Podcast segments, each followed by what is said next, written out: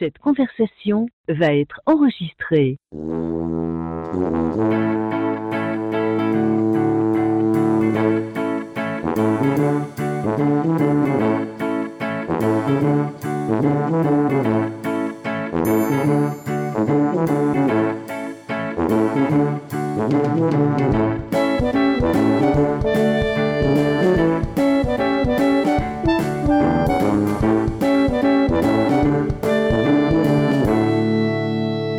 Tout le monde, bienvenue à l'épisode 259 de Player Podcast, votre podcast peu professionnel.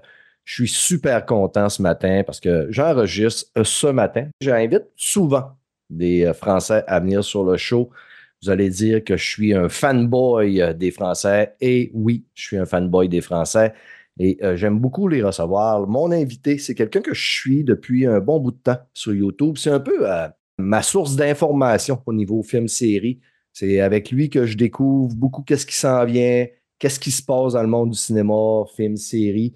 Et je suis super content, puis très honoré en plus qu'il ait pris le temps de me répondre, parce que parfois, j'écris à des gens, ils vont me répondre, puis après ça, probablement qu'ils vont écouter le podcast, puis là, ils se mettent à me ghoster.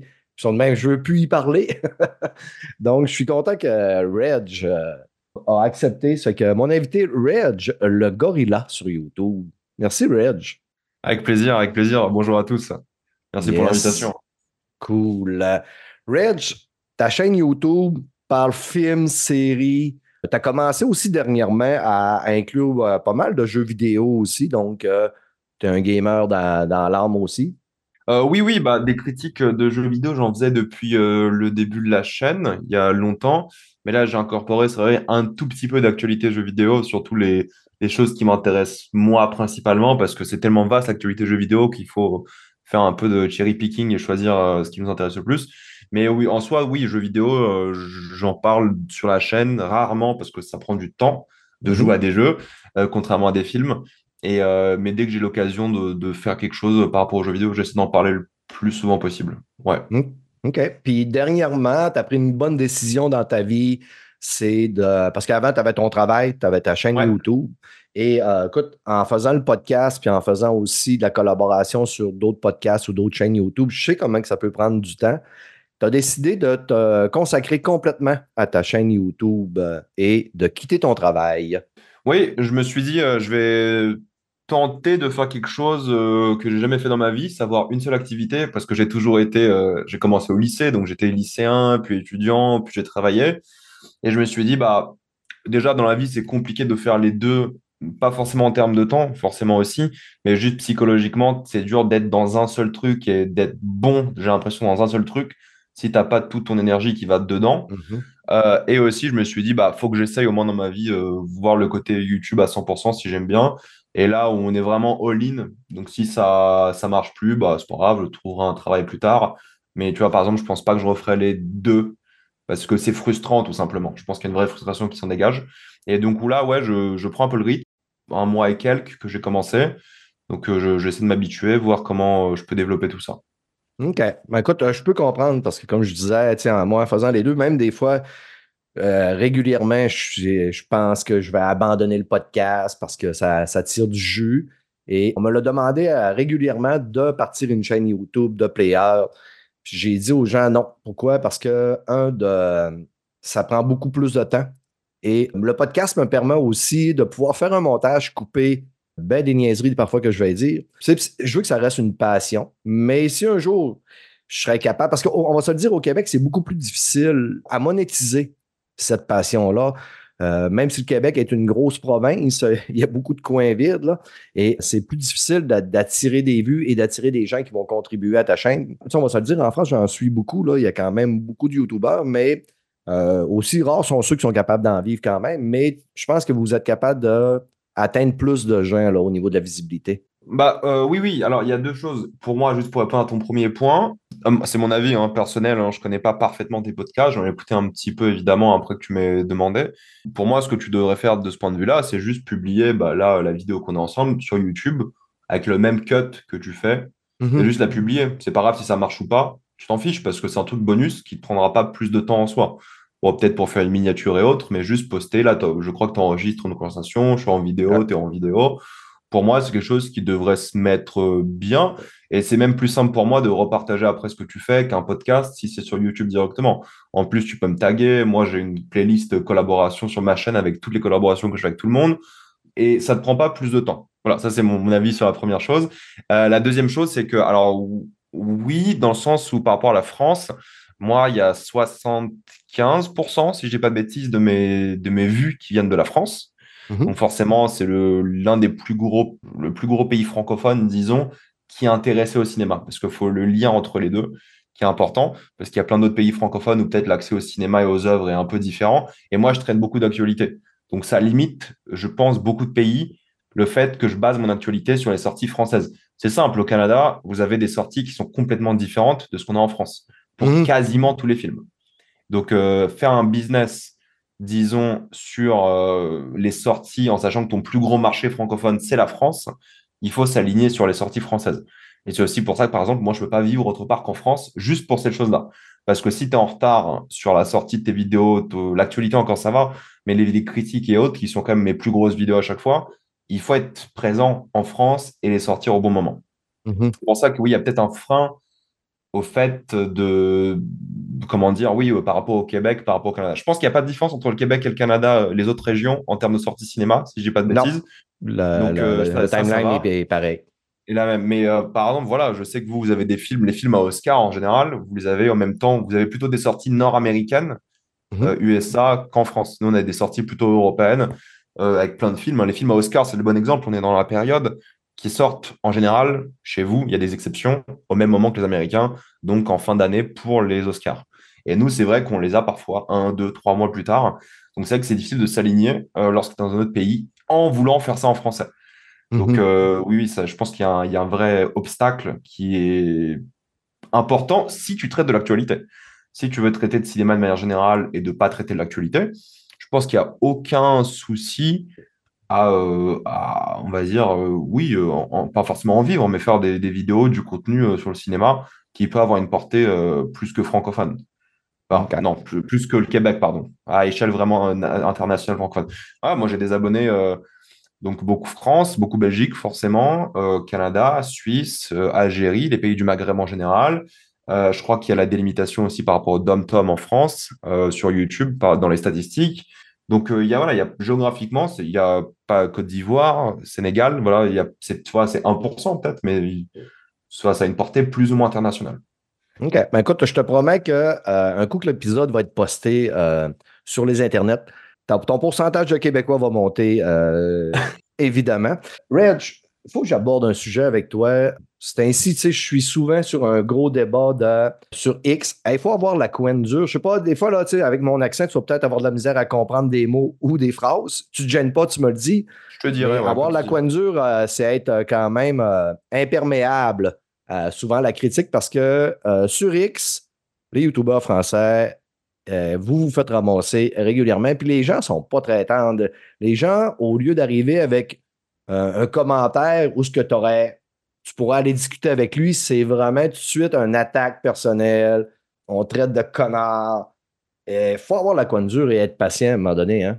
Oui, oui, bah, c'est un peu le jeu aussi. Il hein. ne faut pas le prendre de manière personnelle. Mm-hmm. Ça dépend un peu de ton mood dans la journée. Hein. Il y a des jours où tu serais bien plus énervé par rapport à un, commentaire euh, un peu random et d'autres. Après, malheureusement, c'est un peu le jeu de la plateforme. Je trouve que c'est un peu mieux maintenant que tu peux faire des plus longs tweets Mhm. C'est plus facile de, dire les choses, mais il y a des choses qui sont quand même assez frustrantes et qui, énervent et il faut faire un peu attention. Oui, moi, les attaques personnelles, euh, écoute, euh, ça fait 12 ans que je fais des vidéos sur YouTube, depuis que je suis au lycée. Euh, voilà, être au lycée ou même au collège, j'en faisais même un petit peu au collège, être au collège et lycée, faire des vidéos, déjà, c'est la honte dans ta classe quand je lui dis que tu fais des vidéos sur YouTube. Et après, ça se transpose assez bien dans sur Internet aussi voilà, c'est des gens qui qui savent même pas qui t'es, t'existes que euh, avec une image de profil, ça compte pas quoi. C'est pas des vrais gens. Moi, j'ai eu aucune interaction négative dans la vraie vie de quelqu'un qui me reconnaît. Ils mmh. oseront jamais, donc faut un peu prendre de recul. C'est pas évident, je peux comprendre. Je, vois, il y a eu, il y a plein de polémiques tout le temps sur plein de choses. J'en ai vu un avec un, l'histoire avec Julien Chiez récemment et un bloc qui a ah beaucoup fait parler. Ça, y a, voilà, il y a des, moi j'en avais, j'avais réagi par rapport à ça aussi, et c'est vrai que ça rentre vite dans le personnel sans raison, quoi. C'est euh, mhm. dur d'avoir des débats où tu parles de choses sans que ça devienne personnel. Et je pense qu'il y a un côté global, pas que dans le débat cinéma, mais dans la vie de tous les jours, où maintenant les gens prennent les choses beaucoup de manière personnelle. Euh, dans le cinéma, c'est simple. Si tu dis que t'aimes pas un film, les gens vont le prendre de manière personnelle. Tu dis, mhm. ah non, mais je pense que tel film, euh, c'est de la merde, c'est nul. Les gens, oh non, mais moi, j'adore ce film, t'es un connard. Ça ah moi, on a des menaces de mort, il y a des, gens qui te stalkent, ça s'est déjà arrivé, que ce soit moi ou d'autres, où il y a des, vrais trucs, euh, juste parce que tu as dit que tel film, c'était nul ou un truc comme ça, quoi. C'est un peu spécial, mais bon, c'est un peu le revers, on va dire, de tout ça, quoi, de la médaille, d'être un peu, entre guillemets, un peu connu sur les réseaux. C'est euh, exactement, tu sais, quand je t'écoute, là, je suis pas tout le temps d'accord avec toi. Pas tout le temps. Tu sais, il y a des films que tu aimes, que moi, j'ai pas aimé, ou j'ai des films que j'aime, toi, tu n'as pas aimé. Puis, je débarque pas sur, ton, euh, sur, ta page X en disant, euh, tu sais, à la limite, on est capable d'en discuter. Puis, c'est ce que j'expliquais des fois parce qu'il y a du monde qui ont essayé de me rentrer à un moment donné dans les, les, les, les polémiques de je veux pas que tu deviennes comme tel YouTuber. là, je sais que le gars va se sentir parce qu'il écoute, là, mais je ne suis pas fâché. Mais moi, j'ai dit, écoute, moi, je respecte l'opinion de tout le monde. Puis je respecte l'opinion de M. Chier, je respecte l'opinion de Reg. Euh, je suis capable, puis je t'invite, on peut parler, on peut discuter. Je suis capable de dire que j'ai pas aimé Sadburn. Tu as conseillé Sadburn sur ta chaîne, tu as aimé. Je suis allé l'écouter, je me suis emmerdé, mais comme pas possible mais je suis capable de comprendre pourquoi tu as aimé ça. Puis en plus, les, les auditeurs, ils savent, sur le podcast, on est tout le temps en train de s'assassiner. Je suis reconnu présentement comme le gars qui aime rien. Puis c'est pas vrai parce que j'en dis beaucoup de choses que j'aime. Des fois, les gens vont focuser un peu plus sur le négatif. Mais je pense que, tu des fois, si tu arrives avec un commentaire plus posé, ben, ça va ouvrir la discussion plutôt que complètement ignorer le commentaire puis passer à autre chose. Euh, oui, oui et non, dans le sens où pareil, euh, ça, dépend un peu des. C'est une question d'argument. Pour moi, euh, moi je regarde euh, quasiment tous les youtubeurs français, du coup, j'imagine, qui parlent d'actualité cinéma, que sur, que sur YouTube, donc souvent maintenant mes collègues ou autres. Et je suis rarement d'accord avec beaucoup de mes collègues. Mais moi, ce qui m'intéresse, c'est de savoir pourquoi telle personne a aimé mmh. telle chose et à force, et c'est ça la force d'avoir une chaîne YouTube, c'est que les gens te connaissent à force. Donc, ils savent ce que tu vas aimer ou pas. Mhm. Donc, aimer ou pas un film, ce qui est bien pour les gens, c'est qu'ils vont se dire, OK, c'est vrai que je suis pas souvent d'accord avec lui, donc potentiellement, je vais aimer ce film. Ah, c'est que cet argument, il est vrai et il n'a pas aimé, mais moi, j'ai quand même aimé. Donc, c'est c'est pas une question de personne, c'est vraiment une question d'argument, c'est ça qui est important aussi. Après, il y a une limite à ça. Hein. Euh, pour moi, il y a une vraie dérive assez néfaste où l'argumentation est devenue euh, trop focus sur des choses euh, inutiles. Évidemment, le truc qui revient souvent, euh, je vais en parler en vidéo bientôt avec un invité, c'est le fameux wokisme, qui est mhm. devenu une critique d'œuvre, alors qu'objectivement, d'un point de vue de la critique elle-même, ce n'est pas une critique de film en soi, c'est un truc qui est, qui est pas dans le film, c'est un truc en général qui est en dehors du film. Qui, donc, il y, y, a des gens qui font un peu leur beurre sur ça et qui, pour moi, radicalise un peu la critique cinéma. Et c'est un peu dommage parce que il n'y a, pas que ce sujet-là, il y en a plusieurs où euh, c'est expliqué pas avec des arguments que je trouve ni personnels, mais plutôt politiques et euh, qui font du sensationnalisme. Donc mhm. vraiment ça qui, est parfois difficile et frustrant dans la critique. Donc euh, ouais, il y a des youtubeurs que moi j'aime pas par rapport à ça par exemple et ouais, qui font plus la différence. Tu vois, il y a un truc qui va pas dans une œuvre, c'est bon, toute l'œuvre est à jeter ou autre. Hein. Moi, je le fais aussi, parfois d'œuvres que j'aime pas du tout. Mais euh, c'est que ouais, j'ai un peu du mal avec le côté où on parle plus forcément que du film en soi lorsqu'on regarde un film. Il y a un contexte et tout, bien sûr, hein, il y a ça. Mais euh, oui, ce qui est intéressant, c'est que je, sais que tel youtubeur, il va plus parler de ça que de ça. Et je pourrais baser mon opinion sur ça. Et les gens vont savoir aussi ce que j'aime, ce que je pense et sur quoi je base mes critiques en général. Et c'est ça la force de suivre une personne sur les réseaux que un journal ou un journal, par exemple, il y aura cette critique, je n'en sais rien. Ben, ce que j'aime aussi quand j'écoute euh, un gars comme toi, euh, je suis aussi, mettons, Captain Popcorn, ça. Puis c'est que mm. parfois, il y a un film que je vais écouter, je vais moins apprécier, pas trop aimer, mais en écoutant une critique par après, je vois d'un autre œil ce que l'autre a vu, puis des fois, ça me permet de dire, ouais, ben finalement, c'était pas si mal que ça. Oui, oui, bah, en fait, il y a ça. Je pense que ce qui est important, ce que les gens oublient, c'est l'intention d'un film. Ça, c'est un gros, gros débat important. C'est qu'un film, il n'est pas fait par rapport à ce que toi, tu veux voir en tant que spectateur. Il est fait par rapport à ce que l'équipe du film voulait faire. Donc, critiquer certains films sur des choses, on parle souvent, par exemple, avec Marvel et Star Wars, de la désacralisation de certains éléments. On peut critiquer l'idée même de la désacralisation, mais si dans le film, c'est bien fait ou l'objectif est tourné sans ridicule, c'est difficile de dire Ah bah ok, j'aime pas ce film parce que ça tourne au ridicule, ça c'est ok.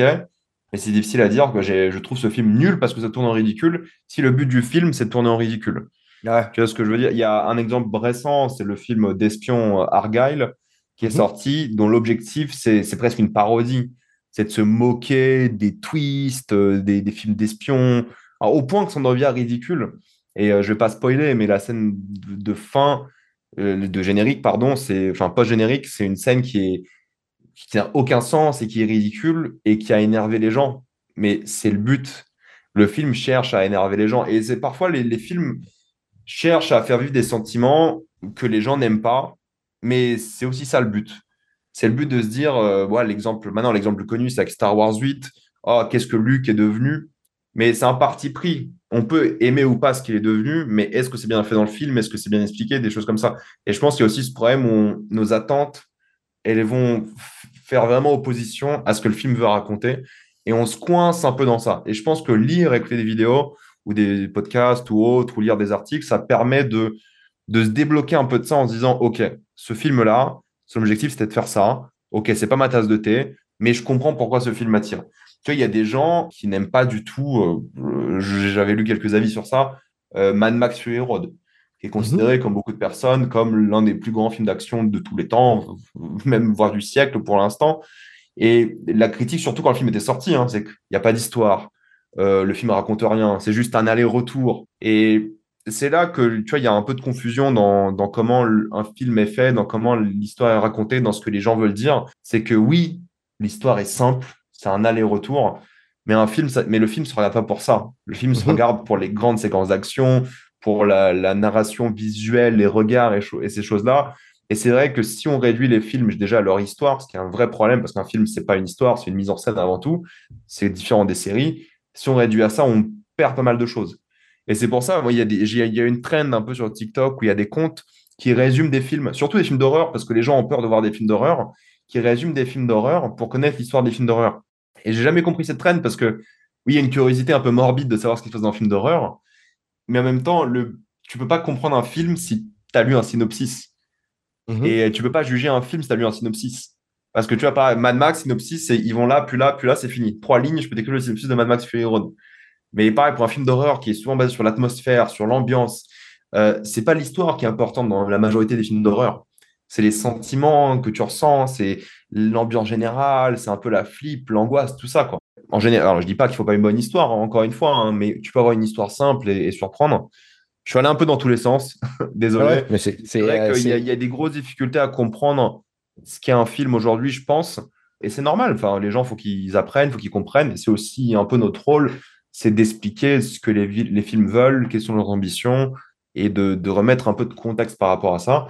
Et pareil, tu parlais de Soulburn. Et moi, ce que j'adore dans Soulburn, c'est que c'est un, un teenage movie, girly pop, complètement assumé, qui n'a pas de prétention d'être euh, d'être un grand film. Je comprends que tu peux t'ennuyer ou des choses comme ça devant, mais c'est ça que j'aime beaucoup, c'est que tu vois, j'ai vu une, presque une adolescente, c'est une adulte, hein, ce qu'il a fait évidemment, mais faire un film d'adolescente, tu vois, vraiment. Et moi, ça m'a, j'ai adoré ça parce que euh, ça, ça cochait une case un peu presque, tu vois, TikTok du film, entre guillemets. Et ça, j'ai beaucoup aimé la, le parti pris, quoi. Tu vois, c'est ça, c'est ce genre de choses avec, euh, bon, euh, des idées de mise en scène que j'aimais bien, mais c'est que, tu vois, je ne vais pas juger ce film-là comme un film de David Fincher ou autre, quoi. Et euh, c'est ça que j'essaie toujours de faire, moi, quand je fais des vidéos, c'est de comprendre ce que le film veut être, ce que la série veut être, et l'accepter, et comprendre dans le cadre et dans ce contexte-là si l'œuvre était bien. OK. OK. Ben écoute, ça, euh, puis je suis complètement d'accord avec toi. Je, t'ai trouvé vraiment très intéressant. Puis, sais, ça va aussi avec euh, nos, valeurs.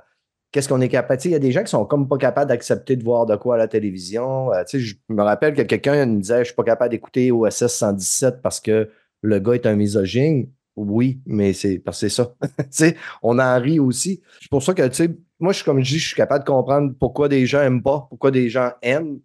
Puis après ça, c'est pas grave si les gens, mais ben écoute, t'as pas apprécié, tant mieux. Mais maintenant tu sais quoi, puis sinon, à l'avenir, tu vas peut-être écouter autre chose. Mais je vais quand même me forcer des fois à écouter quelque chose pour le podcast, évidemment. Mais euh, quand je regarde tes vidéos qui débarquent, t'en fais quand même pas mal. Mais je me dis, écoute, moi, j'en écoute vraiment beaucoup des films, des séries. Puis je pense qu'écoute, tu me détruis à 100% T'en écoutes combien par semaine environ? Ah, écoute, là, je suis... c'était mon travail aujourd'hui, donc euh, j'ai plus de temps pour le faire. Euh, l'année dernière, où j'avais encore mon, CDI durant toute l'année, j'ai vu 131 films, si je dis pas de bêtises, et 52 saisons de séries non, 52 séries différentes. Il y avait des, saisons, des séries qui avaient plus de saisons. Mais, euh, je, crois que j'ai fait quelques jeux vidéo quand même, ce qui m'a un peu surpris. Mais euh, c'était une année assez chargée l'année dernière parce que de toute façon, c'était la vraie première année post-Covid où tous les films qui étaient, devaient sortir pendant le Covid ont été décalés à cette année. Donc c'était une grosse année où il y avait beaucoup de choses. Donc c'est un peu normal qu'il y ait eu beaucoup de choses. Cette année sera plus calme avec les, grèves et tout. L'année d'après sera peut-être un peu plus costaud, on verra bien. Donc il y a eu pas mal de choses. Euh, oui, oui, bah, j'essaie de je perds pas de temps par rapport à ça. J'essaie vraiment de m'organiser beaucoup. Quand je travaillais euh, le midi, euh, si j'étais en télétravail, je, faisais un peu de montage ou je regardais un épisode d'une série. Le soir, c'est globalement ça. Hein. c'est si j'ai le temps, c'est série ou film. je fais des pauses séries. Bah, mais maintenant, j'ai le temps. Tu vois, je peux maintenant, en théorie, si je fais des vraies journées normales de personnes normales, je, pourrais regarder un film par jour. Mm-hmm. mais ça dépend parce que tu vois, tu as une vie sociale, tu as une copine, des choses comme ça. Donc, en théorie, c'est un film par jour. Euh, mais par exemple, tu vois, le week-end, euh, maintenant, si je prends des vrais week-ends, je pourrais faire que ça, quoi. Allez, euh, sport le matin, puis après, regarder trois films en théorie. Donc, je suis pas encore à ce stade où j'ai des enfants ou des choses comme ça, donc je peux me permettre. Hein, j'ai, j'ai 26 ans, donc peut-être, je sais pas si tu as des enfants ou pas, mais forcément, ça, c'est un gros point de blocage. Mais voilà, donc c'est. Puis si tu as un travail qui prend du temps, c'est autre chose. Et parfois, les gens n'ont pas envie d'entrer à la maison après une longue journée de travail et se taper trois heures de film. Mais c'est que moi, j'ai la motivation parce que j'ai toujours eu la chaîne, j'ai toujours aimé regarder des films le fait d'avoir la chaîne, ça te booste à regarder encore plus. J'aimerais aussi répondre, ce qui est marrant, parce que tu parlais d'OSS 117, c'est exactement ce que je disais, c'est que j'aime pas regarder OSS 117 parce qu'il est misogyne. C'est un avis personnel, tu peux ne pas regarder à cause de ça, mais c'est mal comprendre encore une fois ce que l'œuvre dit. quoi. C'est mhm. euh, comme dire que dans The Office, Michael Scott, il est raciste. Oui, mais ce c'est pas parce qu'un film montre quelque chose de pas bien que le film est d'accord avec ce qui est montré. Donc, euh, c'est normal que 117, c'est un gros misogyne, parce que c'est le but de se moquer de ce genre d'homme-là, quoi. C'est ah typiquement ça. Là, là j'écrivais ma critique euh, que je vais tourner aujourd'hui des Sopranos. Mm-hmm. Tu vois, mais il y a tellement de choses qui se moquent un peu de, ces gens-là, de ces mafieux avec des familles et tout dans les Sopranos, de la masculinité un peu toxique. C'est comme dire, j'aime pas regarder des films parce qu'il y a des gens qui sont tués dedans et c'est des tueurs. Ouais, c'est le but. Ces gens sont pas bien c'est une critique que le film fait. Et c'est un vrai problème parce que maintenant, les plateformes de streaming et autres commencent à enlever ces éléments-là. Là, il y a l'exemple, c'est Avatar, euh, le dernier maître de l'air, qui sort sur Netflix le 22 février. Et euh, ils enlèvent des parties des personnages par rapport au sexisme et ce choses-là. Mais le but, c'est en montrant ça, tu critiques. Hmm. Mais ce qui est important aussi, c'est que ne pas le montrer ne veut pas dire l'ignorer. Hmm. Euh, ça, c'est important aussi parce que beaucoup le disent et on l'a beaucoup dit avec Oppenheimer l'année dernière c'est pas parce que le Japon n'a pas été montré que le film ignore ce qui s'est passé au Japon. Donc euh, ça, va dans les deux sens. Je pense que c'est une distinction importante à faire. Et euh, oui, c'est pas parce que je fais quelque chose d'horrible dans un film que c'est bien de le faire. Enfin, c'est, pour moi, ça me paraît tellement une évidence pure. Je peux comprendre qu'on n'aime pas les blagues misogynes, mais justement, tu devrais en rire de lui. Tu devrais te moquer de lui. Tu devrais être euh, en train de le railler parce que c'est ridicule. Les acteurs en entour, c'est la réaction des acteurs que tout le monde se rend compte que le gars est complètement euh, dans le champ. Les autres euh, acteurs te le disent que c'est pas correct. L'année passée, donc, tu as écouté, si je fais le calcul, tu as écouté deux films par semaine et une série par semaine. Ben, je te dirais que ça ressemble pratiquement peut-être à mon ratio. Euh, peut-être des fois, c'est juste un film par semaine. puis, tu sais, je tiens à mentionner un, Twitcher qu'on a ici euh, au Québec. Puis il fait un podcast aussi, des geeks euh, contre-attaque. Éric Lajoie qui a sorti un livre euh, l'année passée qui s'appelait 365 films en 365 jours, le défi. Ça fait que je vous invite, les amateurs de cinéma, à vous procurer ce livre-là si vous êtes des, vous voulez avoir plus d'informations sur les films. Rich, si je te demande, c'est quoi ton genre préféré? Mettons là, tu dis, il y a un genre que tu ne rateras pas, puis tu es probablement sûr que tu vas te régaler à chaque fois. Euh, j'aimerais bien trouver un genre qui va me régaler à chaque fois. Euh, parce que, parce que je regarde forcément, si tu as un genre que tu aimes bien, tu vas l'explorer et voir aussi plein de trucs nuls dedans. J'ai jamais eu de genre préféré. En fait, ça dépend des moments. OK. Il y a des- Je peux te dire l'inverse, je peux dire la réponse inverse. Je peux dire les genres que j'évite le plus possible, entre guillemets, que j'évite. Là, exemple tout bête, il y a un film euh, qui est sorti euh, en France euh, cette semaine, c'est The Green Border. Je crois Mhm. qu'il est sorti peut-être un peu avant au Canada. Voilà, c'est voilà, un film qui parle d'une famille euh, syrienne qui veut, qui veut immigrer en Suède.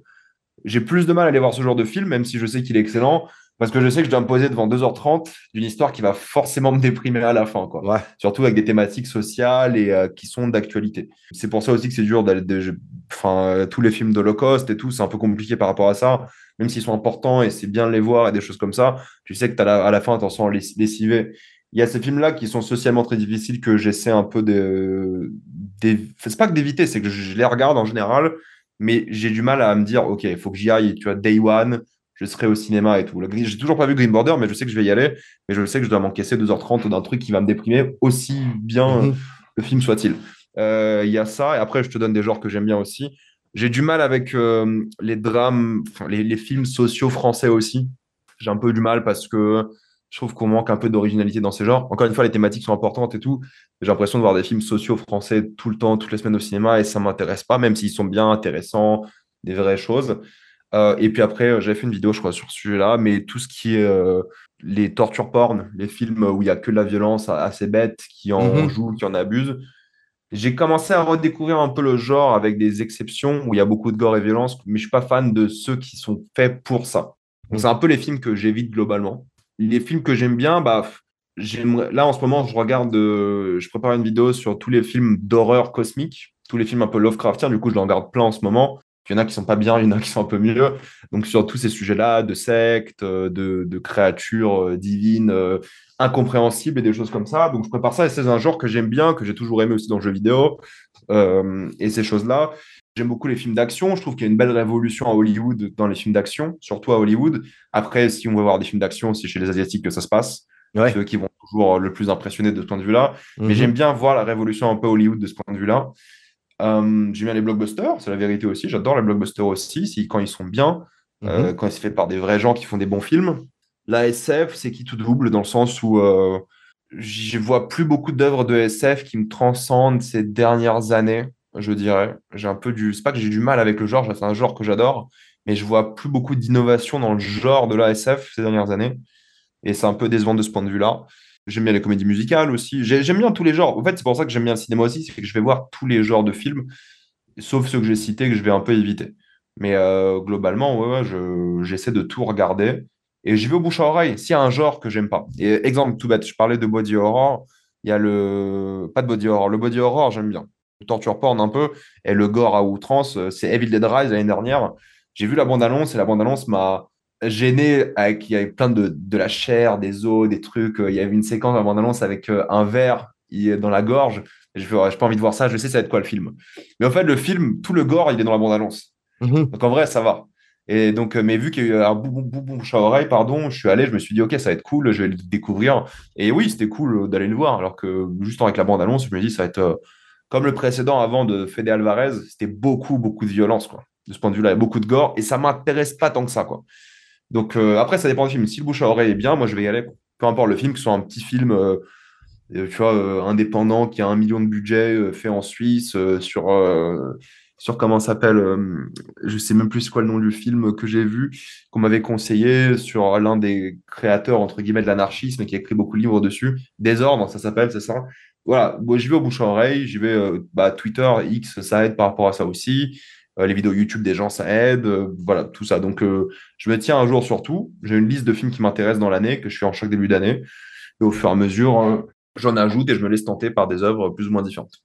Ouais, ben écoute, je pense qu'on se suit quand même parce que les auditeurs savent bien que le genre que j'écoute le moins souvent puis que je suis vraiment pas porté à aller voir, c'est le drame et surtout le drame québécois. Tu, parlais des drames français, ben écoute, au Québec, là, ici, il y a peut-être une tendance qui commence à changer un peu, mais on est très fort sur euh, la misère québécoise puis le pauvre monde. Puis, tu sais, ils ont graissé épais là-dessus. Je suis incapable de voir ça. Peut-être que ça rappelle un peu trop mon enfance, mais quand j'écoute un film, habituellement, c'est comme tu disais tantôt, s'assire puis à, à ressortir du film un peu chamboulé puis tout croche. Moi, j'écoute, si j'écoute un film, une série, c'est pour me divertir puis me rendre joyeux. c'est pour ça que j'évite quand même aussi les drames.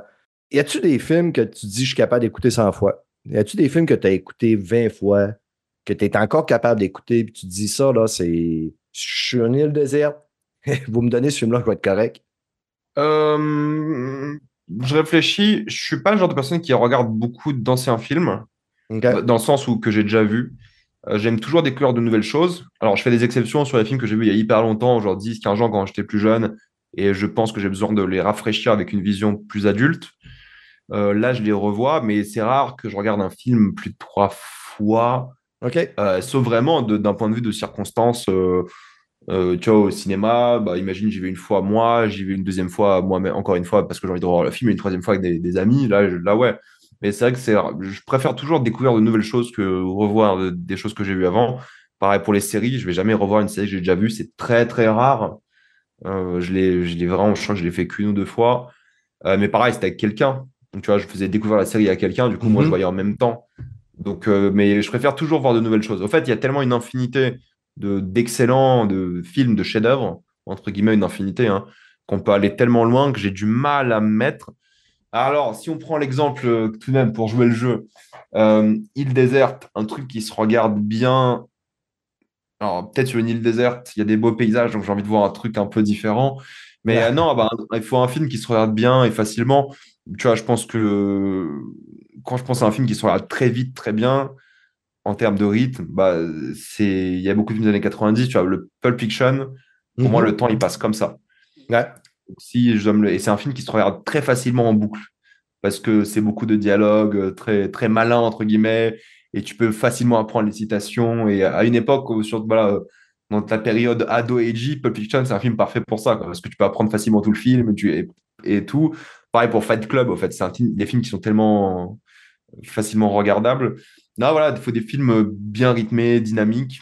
Euh, ça peut être du grand spectacle aussi. Je pense que tu vois, euh, j'en parle aujourd'hui sur Twitter, mais je pense que le premier Avatar ou même le deuxième, je pense que ça fait rêver, ça emmène loin, disons. Mhm. C'est mieux s'il y a un cinéma sur l'île, c'est vrai.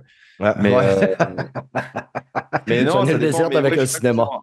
je suis pas du genre à revoir des films, non. J'essaie de, j'essaie de toujours aller au-delà, de, de, voir de nouvelles choses. Euh, tu vois, là, je prépare ma vidéo sur l'horreur cosmique. Il y, a, il y a, plein de films que j'ai pas vus dans le genre, euh, qui sont pas fous en plus, mais je regarde quand même parce que j'ai envie de voir quelles sont les idées pour, tu vois, pour bosser aussi la vidéo, donc ça motive. Mais je vais pas revoir d'autres films. Euh. Là, je fais, aussi un format de vidéo où je fais les cinq films à voir dans sa vie, où je fais plusieurs épisodes. À chaque fois, je parle de films cultes. Mhm. Et les films dont vraiment je me dis, là, il me faut un rewatch au cas où, là, je les revois. Là, il faut que je revoie les 400 coups ça fait euh, hyper longtemps que je ne l'ai pas vu, euh, ça mérite un rewatch. Mais euh, globalement, si je me rappelle bien du film et surtout du sentiment que j'ai vécu durant le film, surtout s'il était sûr, imaginons que j'ai vu un film à l'époque que j'ai bien aimé et que tout le monde le déteste, là je vais retenter un rewatch. Ou l'inverse, un film que j'ai pas du tout aimé et que les gens adorent, là je me dis ok peut-être ça vaut le coup de, faire un rewatch et de voir ce que ça donne. Ok, ben, moi ça va arriver parfois que je vais naviguer, naviguer, naviguer, puis je trouve rien. Et où il y a des soirs, j'ai besoin d'une valeur sûre. J'ai à soir, là, moi, j'ai quand même un travail des fois qui est demandant. Et j'arrive, je suis fatigué. Mon cerveau est comme un peu trop engorgé. Et j'ai besoin d'une valeur sûre. Je vais m'installer. Je vais fumer un petit calumet de lapin pour être bien concentré. Puis je te dirais que ça aide à fumer un petit. Parce qu'ici au Québec, euh, le cannabis est rendu légal. C'est que c'est comme euh, aller, euh, aller chercher un bon vin. Et une fois de temps en temps, euh, je me permets de fumer un petit calumet de lapin et de me mettre devant de quoi que je sais que c'est une valeur sûre. Tu sais, comme moi, un film comme True Romance avec Christian Slater, Christopher Walken, Tombstone avec Kurt Russell. Je sais mm. que je vais m'installer puis je vais revisiter les scènes puis que je vais savourer chaque moment. Des moments que des fois j'ai peut-être moins savouré puis là, à un moment donné, je vais plus focuser sur ces films-là. Mais j'aime quand même bien refaire des visionnages, mais en même temps, je devrais prendre le temps qui me reste à vivre. Puis là, j'ai commencé dernièrement à. Je me suis dit, là, j'ai un mandat, je dois écouter des films que tout le monde a vu, tout le monde parle depuis longtemps, puis que moi, je n'ai pas vu. Comme dernièrement, j'ai écouté Apocalypto de Mel Gibson. Mm-hmm. Je n'avais pas vu ça. Là, puis après ça, ben écoute, j'ai pas vu le parrain. Donc, le parrain est sur la liste à voir bientôt. Bah, c'est simple. Alors, euh, chez nous, ça reste illégal. Mais c'est que c'est intéressant de, faire un rewatch avec de films que tu as vus. euh, surtout quand tu es fatigué. Mais ce qui est intéressant, c'est surtout le. Euh, T'as vu Apocalypto, que t'as aimé ou pas? T'as as aimé du coup Oui, Apocalypto oui, quand même. Bah, tu veux des nouvelles idées, c'est simple. Tu prends Apocalypto, tu regardes le réalisateur, c'est Mel Gibson. Tu regardes tous Ouais. les films qu'il a fait. Passion du Christ, que j'ai pas vu. Que... Et du coup, euh, tu cherches des idées, tu regardes tous les films qu'il a fait. Hmm. Le parrain, tu dis, OK, je vais voir tous les Francis Ford Coppola. Et Hmm. si tu as un peu. Parce qu'il y, a des réalisateurs qui ont des films un peu moins bien et tout. Alors, il y a toujours un truc intéressant, c'est que oui, ils ont peut-être des films moins bien, mais il faut aussi comprendre que, je vais donner un exemple, j'ai vu la première fois Hacker ou Black Hat, je crois, euh, avec euh, Chris Hemsworth de Michael Mann, parce qu'il sort son film Ferrari, tu vois, qui est déjà sorti, je pense, au Canada depuis un moment. Il Mhm. sort chez nous sur Prime euh, en début mars. Et je me suis dit, les- je crois que c'est le seul, ou l'un des seuls films que j'ai pas vu de Michael Mann. Je me regardé Black Hat, et c'est que je suis pas grand fan du film, mais tu reconnais vraiment la patte de Michael Mann. Donc même si en soi, tu prends Apocalypto, tu regardes tous les Mel Gibson. Alors Mel Gibson, c'est une exception parce que je crois qu'il a que des... Je réfléchis, mais il a fait aucun mauvais film, d'après moi. Et je parle en réalisateur. En tant qu'acteur, il a fait des mauvais films. hein. Mais en tant que réalisateur, pour moi, il a fait quoi? Sept films? Huit peut-être, et il n'en a aucun qui est mauvais d'après moi. Donc voilà, quand tu cherches des idées, et c'est comme ça que je fais aussi mes vidéos pour euh, les cinq meilleurs films, je tape pas genre les meilleurs films à voir dans le monde, je tape les meilleurs réalisateurs. Mhm. Et c'est là que je regarde, ah tiens, j'ai pas, j'ai pas parlé d'un film de Kubrick. Ah tiens, j'ai pas parlé d'un film, bah, je sais pas, tu parlais du parrain, de Francis Ford Coppola. Et pareil, là, le parrain, il y a Francis Ford Coppola qui sort Megalopolis. Avec lui, c'est intéressant de voir l'époque parrain Apocalypse Now et l'époque d'après dont personne ne parle. Il a jamais arrêté de faire des films. Il en fait euh, peut-être pas tous les cinq ans maintenant, mais il en faisait euh, années 90, 2000, il faisait encore plein de films que Ouais. personne n'a vu parce que il a un peu tombé de, de grâce pour plein de raisons différentes à Hollywood et tout. Mais euh, c'est des films, mais il faisait encore des films et tu reconnais, tu reconnais sa patte. Et ça, c'est intéressant à voir. Donc pour moi, c'est c'est le conseil, c'est pas de chercher les meilleurs films à voir, mais de chercher les meilleurs réalisateurs. C'est pour ça aussi que j'évite un peu de prendre les mêmes réalisateurs dans mes vidéos des films à voir dans, dans sa vie. C'est compliqué parfois parce qu'il y en a qui ont des classiques. J'ai parlé deux fois de Wong Kar Wai pour In the Mood for Love et euh, Fallen Angels. Et euh, ouais, c'est ça, Fallen Angels. J'essaie d'éviter, j'essaie de prendre un peu des cinéastes différents. Et pour moi, c'est le meilleur moyen. T'as aimé Fight Club? Hop, tout David Fincher. Ouais. Et c'est une valeur sûre parce que tu vas reconnaître le style, même si tu as l'œil ou pas cinéphile, entre guillemets. Mais en, en théorie, si tu aimes bien réalisateur, ce sera toujours la même thématique, toujours les mêmes idées. Et tu vois, la carrière de David Fincher, mis à part quelques exceptions, avec peut-être Manque, c'est les mêmes genres de films. Donc, euh, et même dans Manque, tu reconnais un peu sa, sa patte. euh. Donc pour moi, c'est ça un peu les valeurs sûres, c'est le réalisateur. Il y, a, il y en a qui ont des bouses, hein, c'est la vérité, mais c'est pas grave. Tu vois, même dans une bouse, tu peux comprendre aussi pourquoi ces autres films étaient bien. Tu as Spielberg, pff, il a au moins 5 bouses, tu vois. Il a aussi 60 films. Peut-être un peu moins, j'exagère. Mais il a, il a 50 ans de cinéma, il fait un film tous les deux ans. Euh, c'est, il a une grosse carrière, donc c'est ça qui est intéressant. Regardez tous les Spielberg, même s'il y en a qui sont moins bien, c'est hyper intéressant d'un point de vue euh, de relaxation de une. Parce que tu dis, oh, c'est le gars qui a fait Jurassic Park et là, il a fait un film de merde. C'est rigolo aussi, tu vois. Tu dis, bon, bah voilà, ça arrive. Donc, je trouve qu'il y a un truc un peu attachant à ça. Et ouais, la valeur sûre, elle, elle est là plutôt que tenter un film, euh, tu vois, dont personne n'a parlé ou d'un film. euh, quand t'as pas le temps, je veux dire. hein. Quand t'as as le temps, c'est intéressant d'essayer plein de trucs. Mais en termes de valeur sûre, ouais, c'est surtout les réals. Et c'est aussi comme ça que je vois l'actualité. C'est-à-dire que, ah, bah, tu vois, exemple, euh, nouveau film euh, Kingdom of the Planet of the Apes qui sort en mai. Mhm. Cool. J'aime bien la trilogie originale. Ouais. Matt Reeves qui a bossé dessus, j'adore. Ouais. Là, c'est le réalisateur des films Labyrinthe, donc Maze Runner. Je me dis, Mhm. bon, j'aime bien ces films, Ouais. vite fait. Mais tu vois, ça m'inquiète. Ça a l'air pas mal de la bande-annonce et tout. Bande-annonce qui va sortir une nouvelle, là, je pense, pour le Super Bowl euh, ce week-end. Mais tu vois, ça m'inquiète plus que ça. Tu vois. Furiosa, ça a l'air moins bien que ce que je m'attendais, entre guillemets, moins bien. Mais c'est George Miller. Et je me Mhm. dis, bah voilà. Et pas George Miller, c'est super drôle. Tu peux regarder Mad Max, Babe, Cochon dans la ville, Happy Feet et revenir sur Mad Max. Ouais. Et euh, 3000, euh, 3000 ans, quelque chose, qui est aussi très sympa. Donc c'est ça qui est cool. C'est en fait voir la filmographie d'un auteur, je trouve que c'est c'est fascinant. Mhm. Parce que tu découvres un peu comment il a évolué en tant que personne. Si en plus, tu après, tu as la curiosité de, de t'intéresser un peu à sa vie.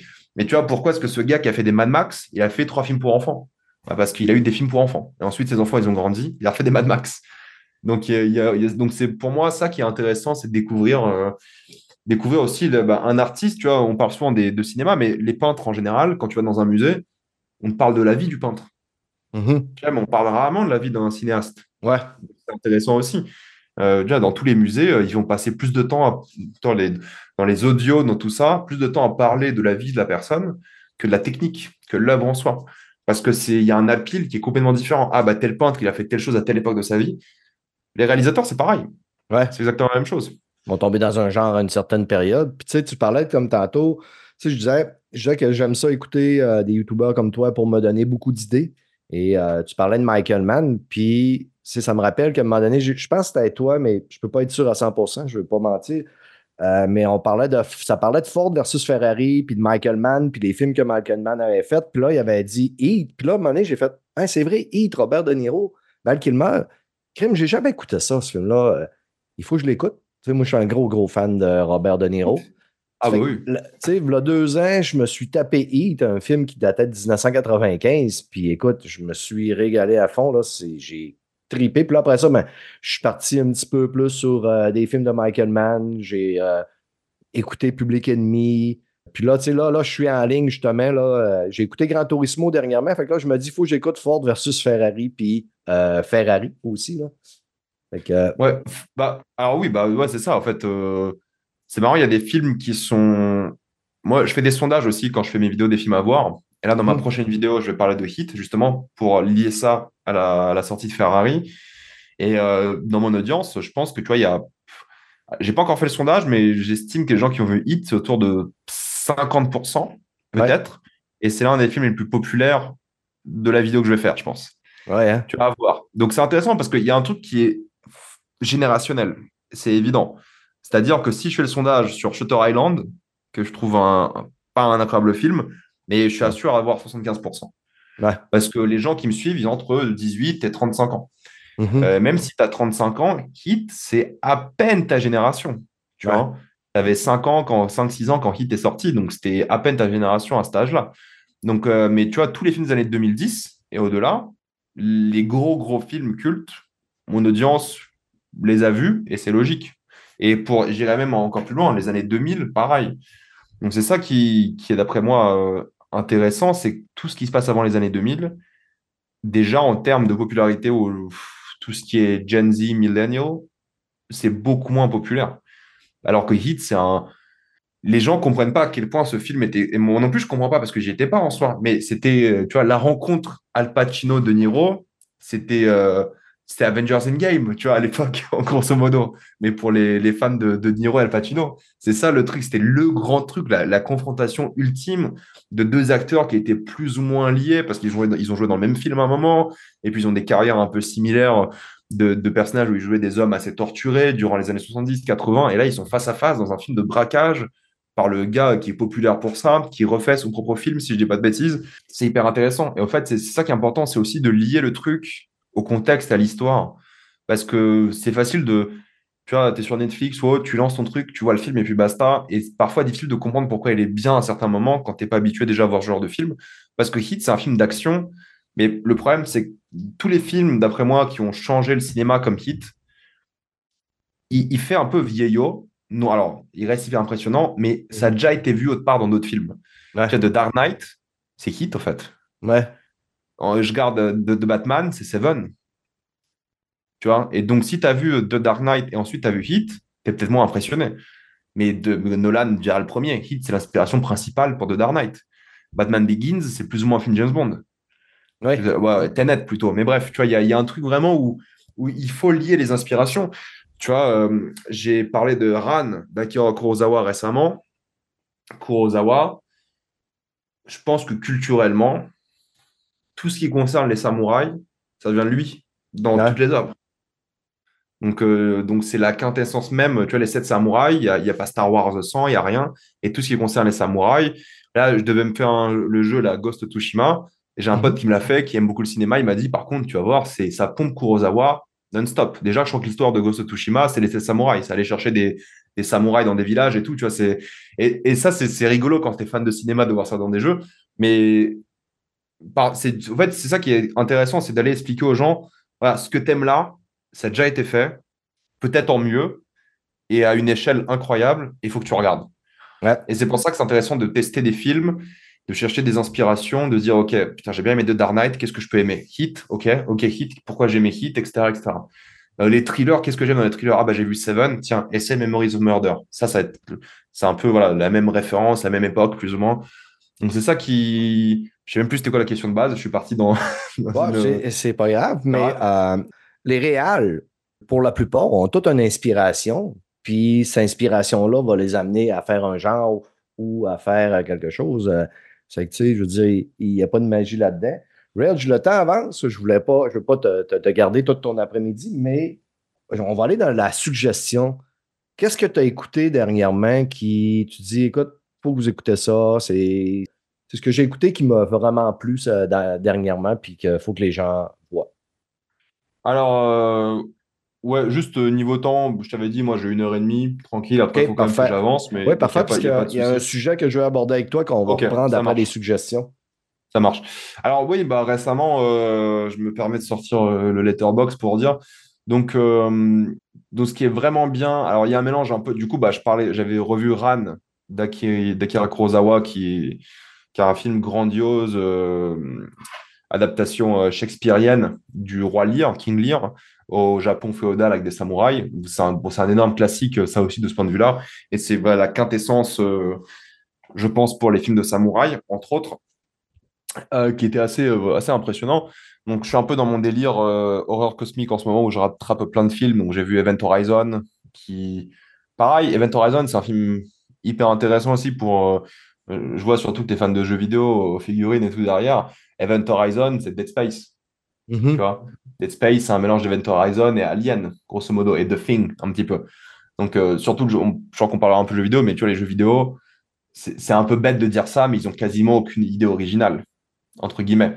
Ils reprennent des trucs au cinéma non-stop. Et c'est pour ça qu'il y a plein de gens qui aiment des. Tu vois, il y a des gens qui aiment euh, Dead Space, ils vont adorer The Thing, Alien et Event Horizon. Donc, regarde plein de films comme ça, j'essaie de trouver un peu de nouveautés en horreur cosmique. Donc, Event Horizon, ça reste un petit plaisir euh, sympathique. Moi, bah, le film, euh, on parlait de Holocaust tout à l'heure, mais le film de Holocaust, c'était évidemment la zone d'intérêt. Donc, Zone of Interest, qui est vraiment, j'ai trouvé dingue, très, très intelligent, je trouve, dans son traitement. Bah, formidable, franchement. On reste un peu dans la thématique Lovecraftienne. J'ai vu Shin Godzilla. Donc, j'avais vu Godzilla Minus One que j'avais mhm. adoré. Shin Godzilla, c'est l'histoire de Godzilla avec, des effets spéciaux discutables, mais bon, c'est un, budget euh, complètement différent. Quoi. Il est dans la bibliothèque derrière toi. ah ouais Ah ouais, ah je l'ai. Gros fan de euh, Godzilla. Bah ouais, mais surtout, j'aime beaucoup le côté bureaucratique. C'est que mhm. ça parle que de ça. Ça parle de en fait, on se pose la question, imagine au, Québec, tu as Godzilla qui arrive, ok, qui gère quoi, comment? Mhm. euh, C'est pas aussi simple de juste envoyer l'armée. Pour qu'envoyer l'armée, il faut que le président soit un dictateur. Et il y a tout ça. Donc, ça, j'ai vraiment, je l'ai revu, j'ai beaucoup aimé. Surtout après Godzilla Minus One, le revoir, c'est génial. Bon, Godzilla Minus One, c'était génialissime. J'ai trouvé ça vraiment fou. En termes de blockbuster, c'était monstrueux. il n'est pas débarqué dans le cinéma par ici, puis euh, j'étais très déçu. Il n'est pas passé? Non, mais il n'est pas passé. Non, ah ouais. Bah oui, bah ça, au cinéma, c'est un truc assez impressionnant à voir. Après, oui, la distribution était, était compliquée. Bah, je pense qu'ils ne s'attendaient pas à ce que le film ait autant de succès aussi. Et peut-être les deals de distribution n'étaient pas les plus aboutis. C'est pour ça en France, il était mhm. sorti pendant deux jours à la base. Ouais. Ils ont, il y avait un engouement. Aux States, il est sorti pendant un moment, mais ce n'était pas prévu non plus à la base qu'il sorte pendant aussi longtemps. Parce que peut-être ils n'avaient pas non plus le budget pour sortir. Enfin, je ne sais pas c'est quoi les deals qui ont été faits. Mais euh, donc, ouais, Minus One et Chine euh, est génial. Euh, Iron Claw, que j'ai beaucoup aimé. Euh, mhm. L'histoire des catcheurs, euh, vraiment un bon moment. J'ai vu pour la première fois un film d'horreur que les gens aiment beaucoup qui s'appelle Speak No Evil. Mhm. Je l'ai vu parce qu'il y a un remake américain ou britannique qui sort cette année avec James McAvoy. Je vois pas intérêt d'un remake, mais bon, toujours pareil, hein, les Américains. donc Speak No Evil, c'est très cool dans la gestion de l'horreur et surtout, ça répond à une, une chose. Dans l'horreur, il y a un truc qui gêne souvent les gens, c'est que les personnages sont débiles. C'est un truc classique. Les personnages sont bêtes. Dans Speak No Evil, ils sont bêtes, mais il y a une raison à ça qui je trouve assez géniale et qui est tout le propos du film, sans rentrer dans les détails. Donc c'est un super film. J'en ai vu plein qui étaient vraiment bien. Bah, tu sais, ces hein, c'est le début d'année, donc en France, on a tous les films Oscar qui sortent. Donc en général, c'est des bons films. Il y a Poor Things qui est génial, May December que j'ai beaucoup aimé. J'ai revu Coraline récemment. Euh, j'ai revu Les Anges Déchus au cinéma, Fallen Angels, Le Wong Kar Wai. Le, le film Netflix, Society of the Snow, qui était euh, super aussi, je trouve. Moi, Capitaine, c'est le film euh, italien. Je ne sais pas comment ça se passe d'ailleurs au Québec en termes de distribution pour les films européens. C'est peut-être euh, un peu plus compliqué, j'imagine. Non, parce qu'habituellement, euh, la plupart du temps que tu vas parler d'un film, je vais être capable de le trouver sur nos, euh, nos chaînes. Je pense qu'on est quand même assez alignés, à part le fait de la chronologie des médias. Là. Ouais. Mais habituellement, s'il est disponible en France, la plupart du temps, il va être disponible ici. Ok. Parce que tu vois, nous, par exemple, je sais qu'il y a un film italien. Le film qui a le plus cartonné en Italie l'année dernière, c'est, euh, s'appelle C'è ancora domani. Je ne sais pas si vous voyez le titre en français. Euh, en gros, il sort cinq mois plus tard en France, tu vois déjà. Donc, euh, je me demandais si peut-être il y avait un décalage parce que je- ça, je ne savais pas. Mais euh, oui, du coup, le film italien, Moi Capitaine, l'histoire d'immigrés sénégalais, si je dis pas de bêtises, qui do- do- doivent arriver, arriver en Italie. Film de Matteo Garonne qui a fait, euh, qui a fait Dogman et Gomorrah. Même tu vois, pareil, tu vois, tu prends un réalisateur, tu explores la filmographie, surtout le réalisateur italien. Donc, euh, là, ouais, début d'année que moi, j'ai beaucoup aimé. Et maintenant, j'ai le temps de voir aussi d'autres films qui sont dans l'actualité. OK. Mes suggestions, moi, là. Tantôt, tu parlais de comédie musicale, que tu aimais quand même bien les, comédies musicales. As-tu jeté un œil à Asbin Hotel sur Prime Video? Ah, c'est marrant parce que j'ai vu des gens en parler euh, ce Mhm. matin sur les réseaux. On m'a Mhm. dit que c'était euh, vraiment bien. Je ne savais pas que c'était Ouais. une, c'est une comédie musicale? Je savais pas du tout. Ouais, c'est une comédie musicale. C'est un peu. euh, mais écoute, on, on se le mentira pas. Euh, Qu'est-ce qui a attiré mon œil? C'est l'affiche. Et après, quand je suis allé lire que c'est mature, ça parle de sexe. Et j'ai été surpris de voir que ça disait que c'était une comédie musicale. J'aime quand même bien les comédies musicales, un peu comme, mettons, moi, Aladdin. J'ai écouté Ouais. une centaine de fois. Euh, la Belle et la Bête, euh, j'ai écouté régulièrement à, à cause que j'avais des enfants à l'époque aussi. Fait que j'ai commencé à se bin Hotel. Je dirais le scénario est plutôt bancal. Il n'y a rien. Le scénario, il casse pas une patte à un canard, là, mais les chansons sont complètement démentielles. J'ai passé la semaine à écouter la soundtrack au travail. Par contre, un bémol. Parce que moi, évidemment, ben, dans mes auditeurs, il y en a beaucoup qui ne parlent pas anglais. Moi, j'écoute tout en anglais. Donc, j'ai fait le test de la version française-québécoise, la version française de France et la version américaine. Qu'est-ce qui bat tout, la version américaine? Les voix américaines, les chansons américaines. Qu'est-ce qui, est- qui, qui passe très bien? Les voix françaises passent très bien. Chansons françaises moins bonnes que chansons américaines. Qu'est-ce qui détruit tout puis qui est vraiment pourri et euh, à éviter au plus haut point la version québécoise ou. Je ne sais pas quel imbécile a trouvé que c'était une bonne idée de mettre l'accent québécois dans les voix. Et c'est, euh, tu vois que ça a été fait par certains. Il y en a que c'est des amateurs, mais au Québec, on est bon pour ça. Pour... Il y a quelqu'un qui devient une vedette de téléroman, puis elle va se mettre à tout faire. Et euh, la version québécoise, par pitié, si vous allez voir Asbin Hotel, écoutez pas ça. Dans le meilleur des mondes, je vous dis, si vous écoutez en français, version française, vous pouvez switcher lors des chansons juste pour entendre la version anglaise, mais les chansons sont un pur bonheur. Ok, bah tu vois, je savais pas du tout que c'était une comédie musicale. Donc là, ça, ça me, ça me motive plus à découvrir qu'autre chose. Parce que j'ai vu la, la direction artistique, j'ai trouvé ça sympathique. Moi, je pensais euh, bêtement que c'était un spin-off euh, de la série euh, Harley Quinn qu'ils ont sur. HBO, enfin sur Max, parce que Ouais, c'est un peu la même look un pas- peu.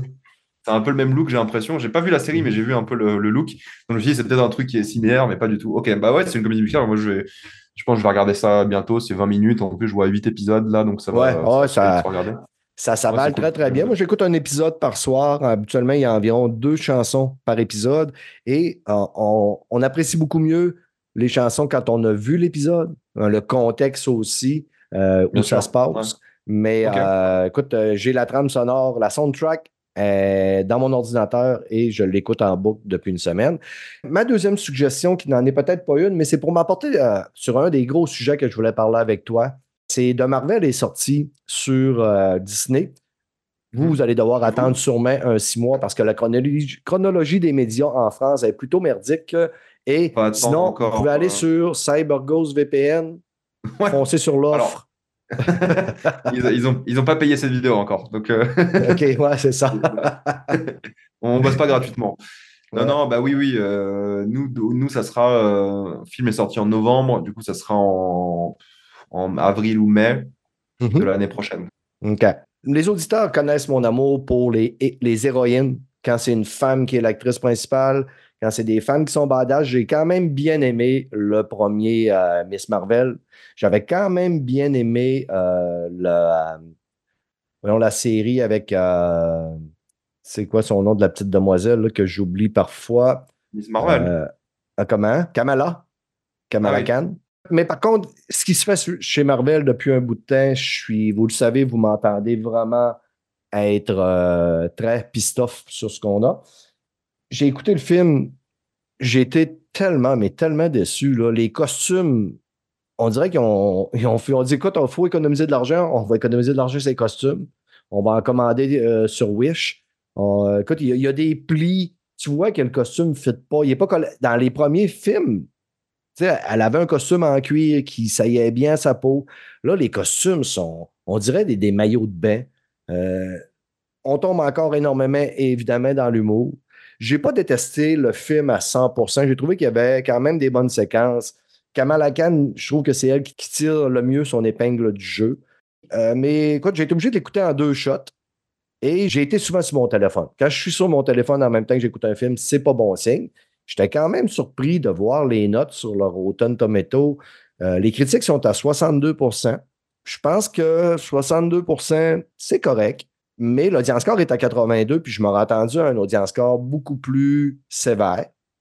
Je suis allé lire les commentaires sur le Facebook de Disney quand ils ont linké le film, puis j'étais tellement étonné de voir du monde qui, criait quasiment au génie de ce film-là que je me demandais si Disney n'a pas créé des comptes pour faire de la promotion. Et je sais qu'il y a du monde qui vont aimer, comme il y a du monde qui ont aimé la dernière série Echo, comme Mel, elle, elle a beaucoup aimé, moi j'ai complètement détesté. Je pense qu'on est quand même en ligne, toi puis euh, moi, Red, sur qu'est-ce que Marvel fait présentement. Je parlais des réseaux sociaux en, en entrée de jeu, puis à un moment donné, je disais, ben écoute, je me souviens qu'à un moment donné, on a parlé de Echo. Tu sais, tu disais que tu l'étais tapé toute euh, d'une claque, puis moi, je disais, ben écoute, t'es fait solide parce que j'ai pas été capable de plus qu'un épisode à la fois. Puis il y avait quelqu'un qui avait répliqué en disant qu'on était lourd. Je sais qu'il y a du monde qui le prennent mal, qu'on n'aime pas Marvel, qu'on dise que Marvel font, font pas grand-chose de bien présentement. Mais que voulez-vous? Euh, des fois, on peut être un petit peu plus difficile. Qu'est-ce que tu penses de Marvel présentement? Bah, écoute, euh, c'est marrant. De toute façon, ça fait un peu effet bulle de dire euh, la vérité, c'est que Marvel, les gens aiment moins en ce moment. Mhm. Je pense que c'est une vérité objective ou en tout cas statistique. Si les gens aimaient toujours, ils iraient voir leurs films.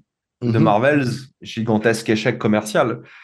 Donc, euh, si les gens aimaient bien, ils iraient voir leurs films. Si les gens aimaient bien, ils iraient voir leurs séries. Ils n'ont pas révélé de chiffres sur Echo parce que sûrement personne n'a vu.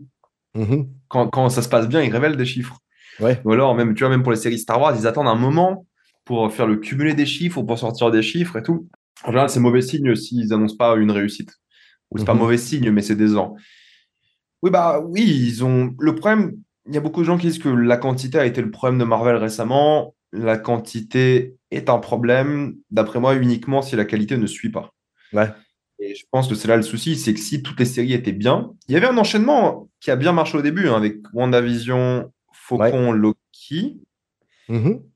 Les gens ont suivi. Alors oui, c'est pas des personnages, euh, c'est des personnages secondaires un petit peu, entre guillemets, mais les gens ont suivi parce que c'était cool, c'était bien, Ouais. c'était avait étaient du quand même bien. et euh, puis les films ont commencé à sortir, les gens ont commencé à, à se sentir moins investis. Je pense que la première rupture de la phase 4, du coup, bon, les éternels, il y a débat parce que ça a floppé, mais c'était le Covid et tout, c'était un peu compliqué. Et puis ça n'a pas énormément plu. Je crois que ça reste le Rotten Tomatoes, le film le moins apprécié, peut-être, euh, Mhm. encore aujourd'hui, les éternels. Mais ouais, c'est l'enchaînement éternel, Ant-Man 3, euh, Thor Love and Thunder, She-Hulk. Mhm. euh, même Moon Knight, hein, Moon Knight, Hey, Moon pareil, Knight, Moon Knight, c'est dans les premières séries, j'ai commencé à, à dire là, il y a de quoi qui marche pas. J'ai pas, j'ai vraiment pas. J'ai aimé le premier épisode, puis tout est parti en couille. Ouais. Euh, puis tu sais, je dirais Déjà- que tout part en couille. Est-ce que c'est la faute Ouais. à la comédie, tu crois? Non, non, bah non. je- Dans Moon Knight, je me rappelle même pas trop de séquences comiques en soi. C'est pas ce qui m'a. Non, le, dans Moon Knight, le problème, c'est que j'ai l'impression que c'est la première vraie série qu'ils ont sortie qui était pas finie en termes d'effets spéciaux, qui était vraiment pas finie. Là où les trois premières, tu dis, bah, c'est comme une qualité euh, cinéma, même pour Marvel. Et c'est la première où tu dis, oula, ça va pas du tout, là, ils ont, ils ont pas fini, ça se voit.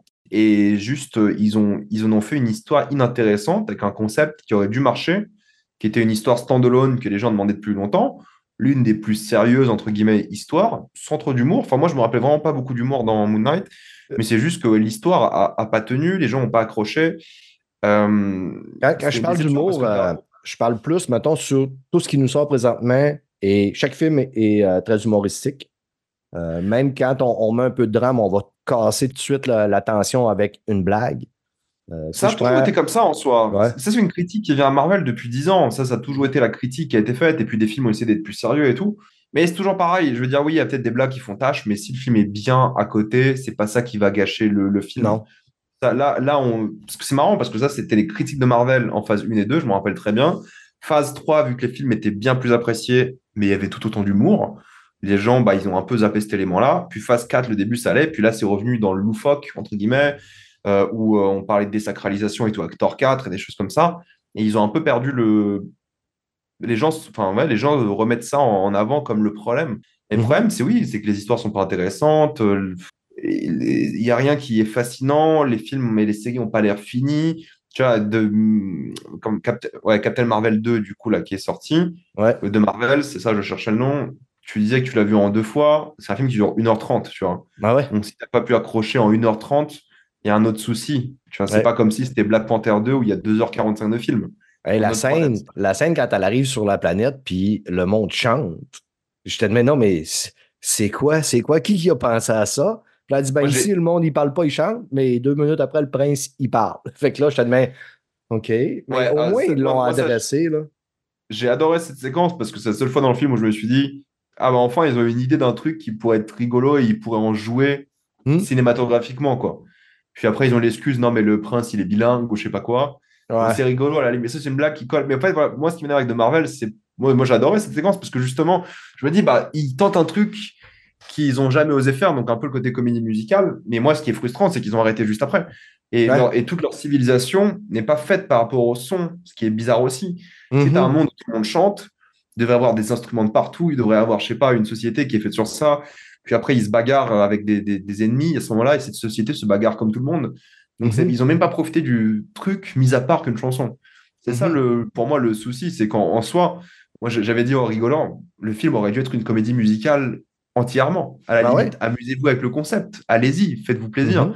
Dites, qu'il y a une malédiction, je sais pas quoi, et tout le monde chante pendant tout le film, comme ils faisaient à l'époque dans toutes les séries. Toutes les séries, ils avaient tout un épisode de musical. De toute manière, le multivers excuse tout aujourd'hui, ça fait que let's go. Oui. Donc c'est ça, et ça, c'est un autre problème. le multivers, ça crée tout un problème. Euh, j'avais fait une vidéo avec un collègue récemment où j'en parlais pendant longtemps. je l'ai écouté.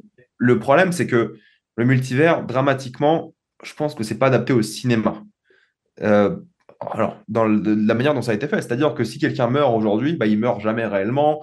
C'est trop comics mhm. peut-être pour le cinéma. Et surtout, ils sont allés vite mais pas assez loin sur le multivers. Tu vois, dès le début, ils introduisent euh, le grand méchant dans une série. Les gens, ils ont, les gens normaux, entre guillemets, qui sont pas fans de Marvel, jamais de la vie vont comprendre que Kang, c'est le grand méchant de l'univers. Là où Thanos, tu comprenais dès le début que c'est lui le grand méchant. Euh, il y a toutes ces choses-là. Puis le multivers, voilà, tu, tu, tu on peut spoiler, hein, il n'y a pas de. Oh oui, vas-y. On, tu tues Kang dans Ant-Man 3, alors que c'est lui le Thanos de l'univers, mais à la fin, on te montre qu'il y en a plein d'autres ça enlève le truc où s'il y a une armée entière et une infinité d'ennemis, c'est comme s'il n'y avait pas d'ennemis. Il y a un truc qui est très difficile à comprendre, je pense, pour les spectateurs, et moi y compris, et tout le monde, c'est que avoir un ennemi commun, c'est plus simple qu'avoir une infinité d'ennemis de tous les côtés, surtout la manière dont ça a été introduit. S'ils arrivaient à faire ce kang-là différemment et intelligemment, ok. Et là, ça va encore plus créer la confusion. S'ils gardent avec euh, Jonathan Majors qui est parti, ouais. ça quoi. Donc, ils ont mal géré, c'est la vérité. Ils ne savaient pas quoi faire. Ils voulaient faire le multivers. Ils en ont fait à fond pour le fan service, la nostalgie, surtout avec No Way Home. Euh, Doctor Strange, ils font des reshoots pour mettre de la, du fan service. Ils, ne savent plus quoi faire, en fait. Ils, ils ont plus cette ligne directrice qui était là dans les, dans les trois premières phases. Juste avec la phase 4, si je dis pas de bêtises, ils ont plus de contenu horaire que les trois phases réunies avant, avec les séries, forcément.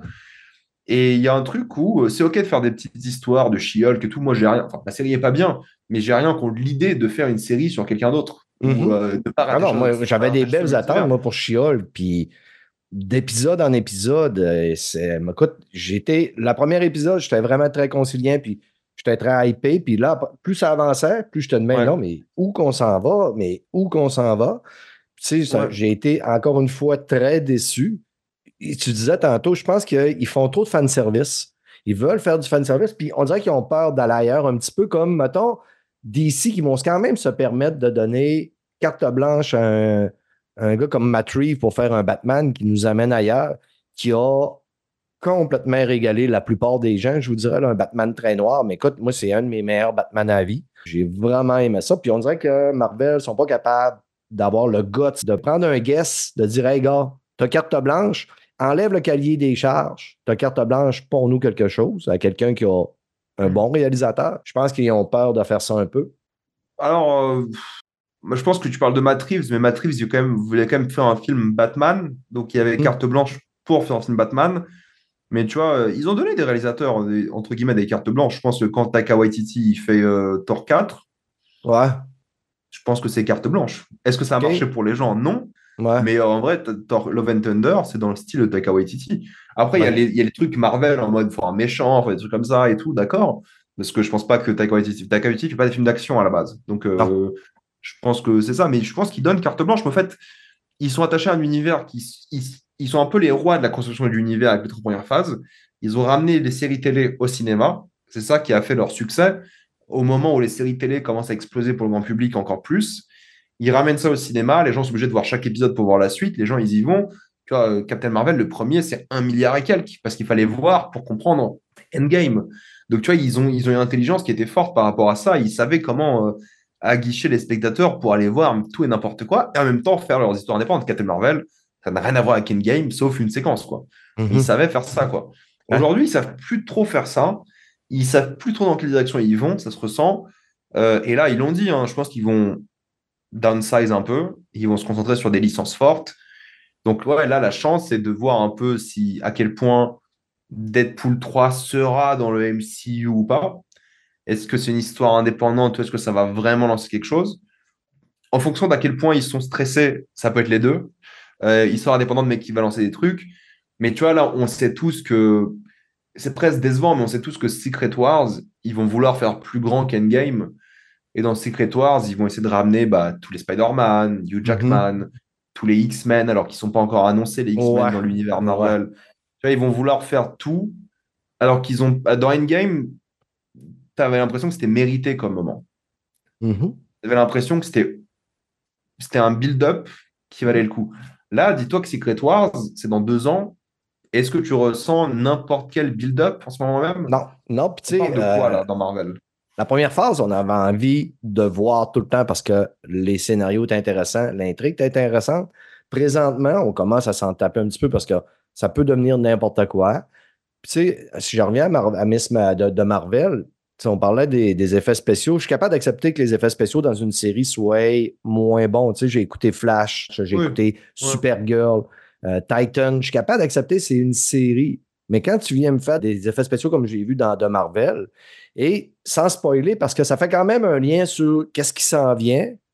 Il y a un personnage que je ne vais vraiment pas vous le spoiler si vous ne l'avez pas vu, là, mais c'est pas si grave que ça, là, mais le personnage est fait en image de synthèse où les autres fois, on l'a vu, il était fait euh, maquillé et c'est raté, mais c'est raté de chez raté terriblement, ce qui me fait peur à est-ce que le film va être complètement en image de synthèse, mais aussi raté que ça? Tu sais, ils l'ont fait un peu comme le Hulk en image de synthèse, Mm. mais en moins bien. Je sais pas si tu as vu le, le end cutscene. Ouais, tu parles de la scène euh, de post-credit scene. Ouais, c'est Tu- ça, exactement. Là, où que, euh, ouais. Mademoiselle Rambo était comme dans une chambre Ouais, d'hôpital. Ouais, ça m'a. Écoute, ça m'a pas choqué, ça m'a pas surpris. Non. Ça se voyait le, le reshoot, entre guillemets, euh, dernière minute pour l'ajouter. Mhm. C'est le même acteur qu'auparavant. Mais euh, ouais, en fait, il y a, il y a deux choses. C'est que je pense que ce genre de, de costume, aujourd'hui, je sais pas si, en fait, je sais pas si les acteurs veulent encore faire ça, quoi. C'est que ça, tu vois, c'est 6 heures de maquillage. Ouais, ouais, c'est vrai. hein. Donc, je pense que ça, ça me dérange pas. Oui, c'est mieux que ce soit bien fait et tout. Ça, ça me dérange pas. Je veux dire, euh, ça a dérangé personne que Thanos, il soit, euh, ça soit Josh Brolin sur le tournage avec euh, une balle de baseball à, 3, à 30 cm de plus que sa tête ou 80 ou peu importe. Ça dérangeait personne parce que dans le film, ça allait. Et Ouais. oui, bon, Ouais, une si scène c'est bien fait. Comme... Oui, oui, parce que c'était ouais, Thanos, c'était impressionnant, c'est vrai. Mais euh, c'est pas ça qui m'a dérangé. C'est juste que pourquoi faire maintenant? Tu vois, il- on va où là? C'est ça. Ouais. Tu vois, regarde, il y a tellement de scènes post-génériques entre euh, les Éternels, qui est une créature euh, céleste qui est dans la Terre, entre Shang-Chi, il y a l'histoire des anneaux encore, et sa sœur, je crois. Euh, il y a tellement de scènes post-génériques. Là, il prévoit un peu les Young Avengers et tout. En fait, il y a plus build-up. Ben, Alors moi, je, je- là, on Présentement, la plupart des scènes post-génériques, ils nous ont annoncé de quoi qu'on n'a rien vu encore. là. Blade, Ouais, non, mais euh, justement, Shang- Shang-Chi, euh, la plupart des scènes post-génériques, on est, on est dans l'incertitude encore de on va-tu vraiment voir ce qu'on a vu dans ces scènes-là? Ouais, je suis d'accord. Euh, Moi, voilà, le truc, c'est que maintenant, ils ont une opportunité. C'est que ce qui vient maintenant, ce sera plus ou moins des grosses licences. Ils vont faire un enchaînement Deadpool, Captain America, 4 Fantastiques, Blade. En termes de série télé, par contre, c'est la foire, quoi. Ça va être Mm. euh, Agatha et pff, des trucs. euh, mais qui va voir Agatha, tu vois? Mhm. Ça. Mais tu vois, en termes de film, là, ils ont une opportunité de dire, OK, il y a quatre grosses licences qui vont arriver. Il faut qu'elles soient bien. Tu vois, si Ouais. film 4 Fantastique est nul, quel intérêt de continuer, quoi? Faites une Mhm. pause. Quel build-up tu vas faire avec un film 4 Fantastique que les gens n'ont pas aimé? Si Deadpool est nul? Et Deadpool, moi, je suis très peu confiant, encore une fois, parce que c'est le réalisateur Sean Levy et parce que je sens le bordel de caméo. J'espère que ce sera un bon film, vraiment, je le souhaite.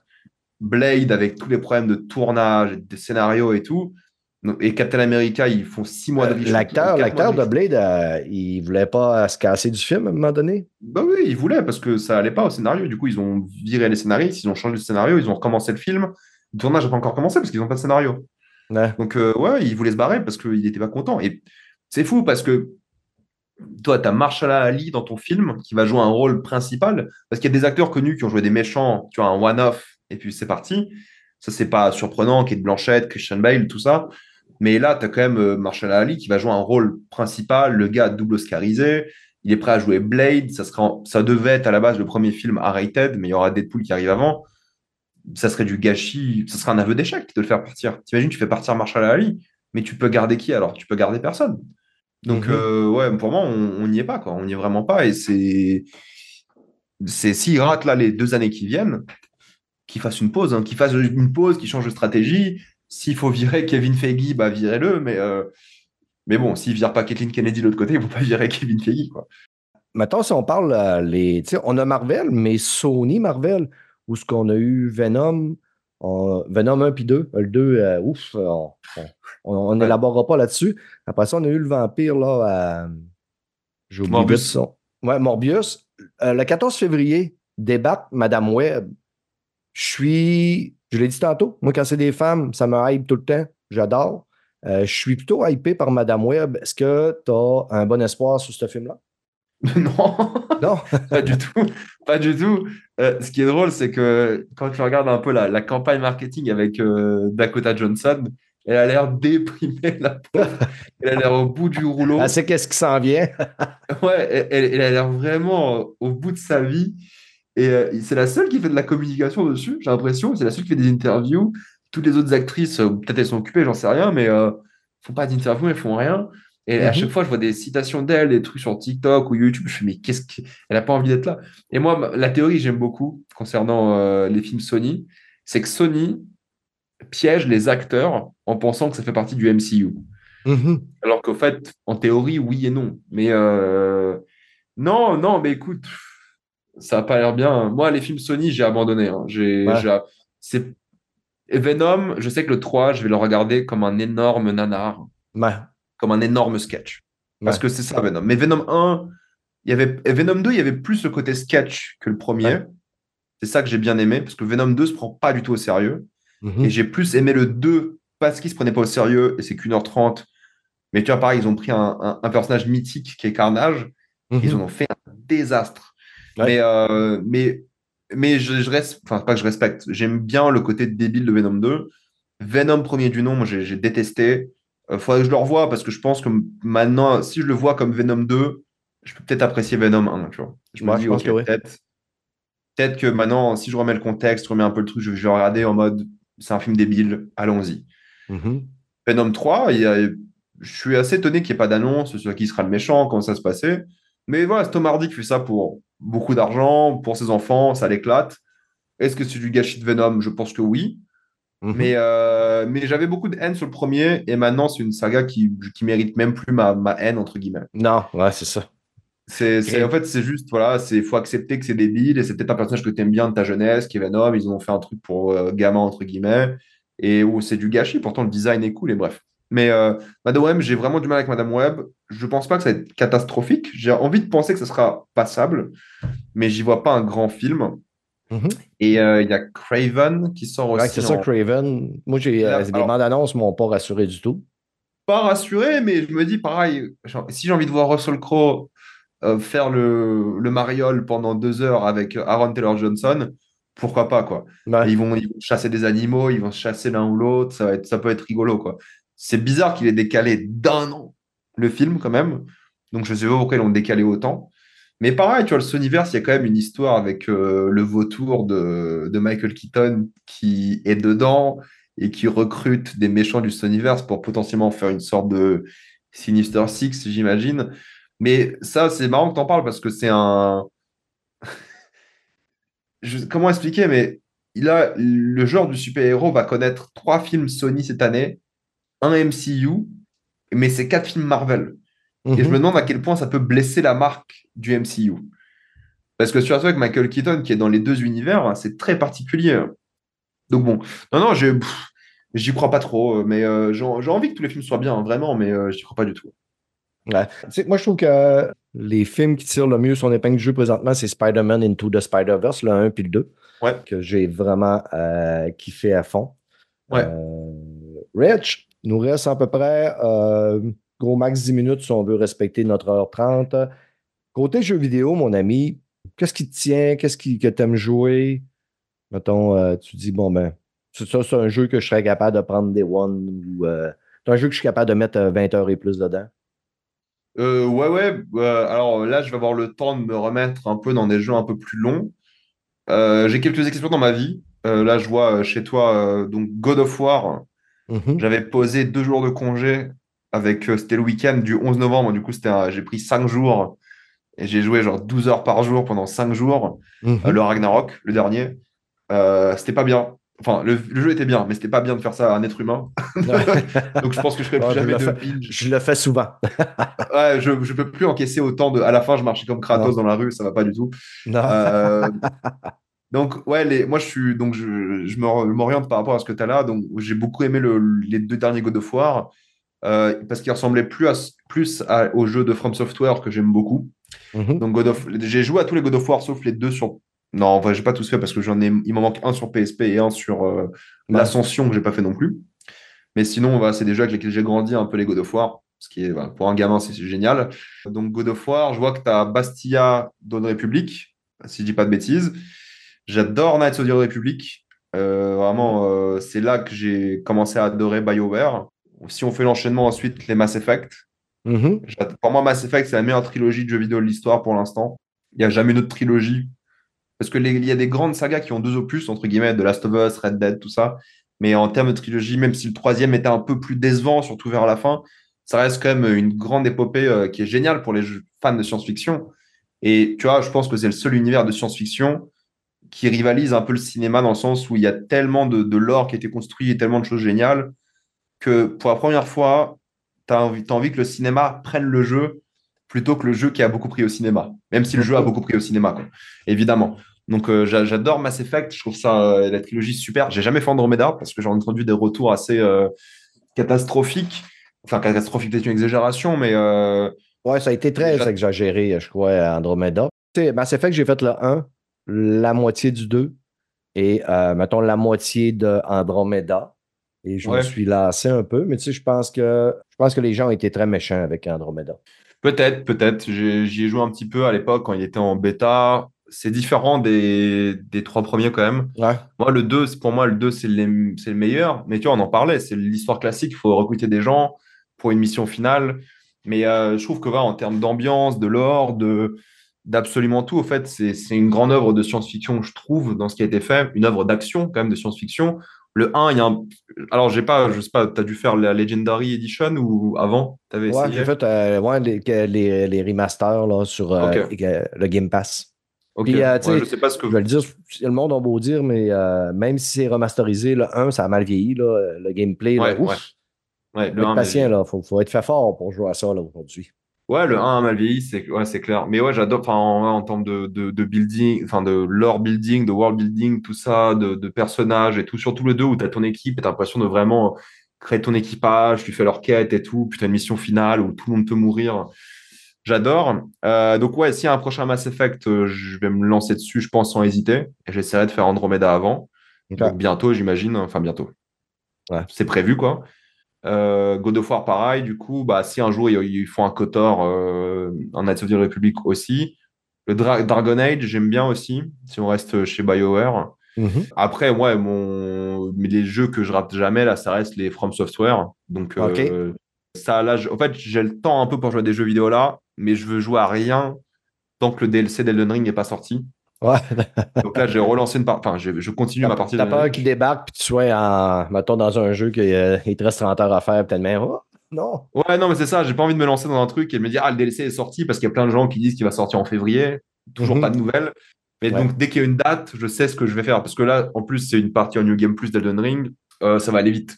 La map est déjà découverte. Je vais juste aller euh, faire les boss et puis basta, quoi. C'est pas la même sensation que de recommencer le jeu. Mais les From Software, je les rate pas. Je, enfin, euh, je pense mes deux jeux préférés all time, allez, disons trois, ça reste du coup Elden Ring que j'ai trouvé euh, grandiose dans.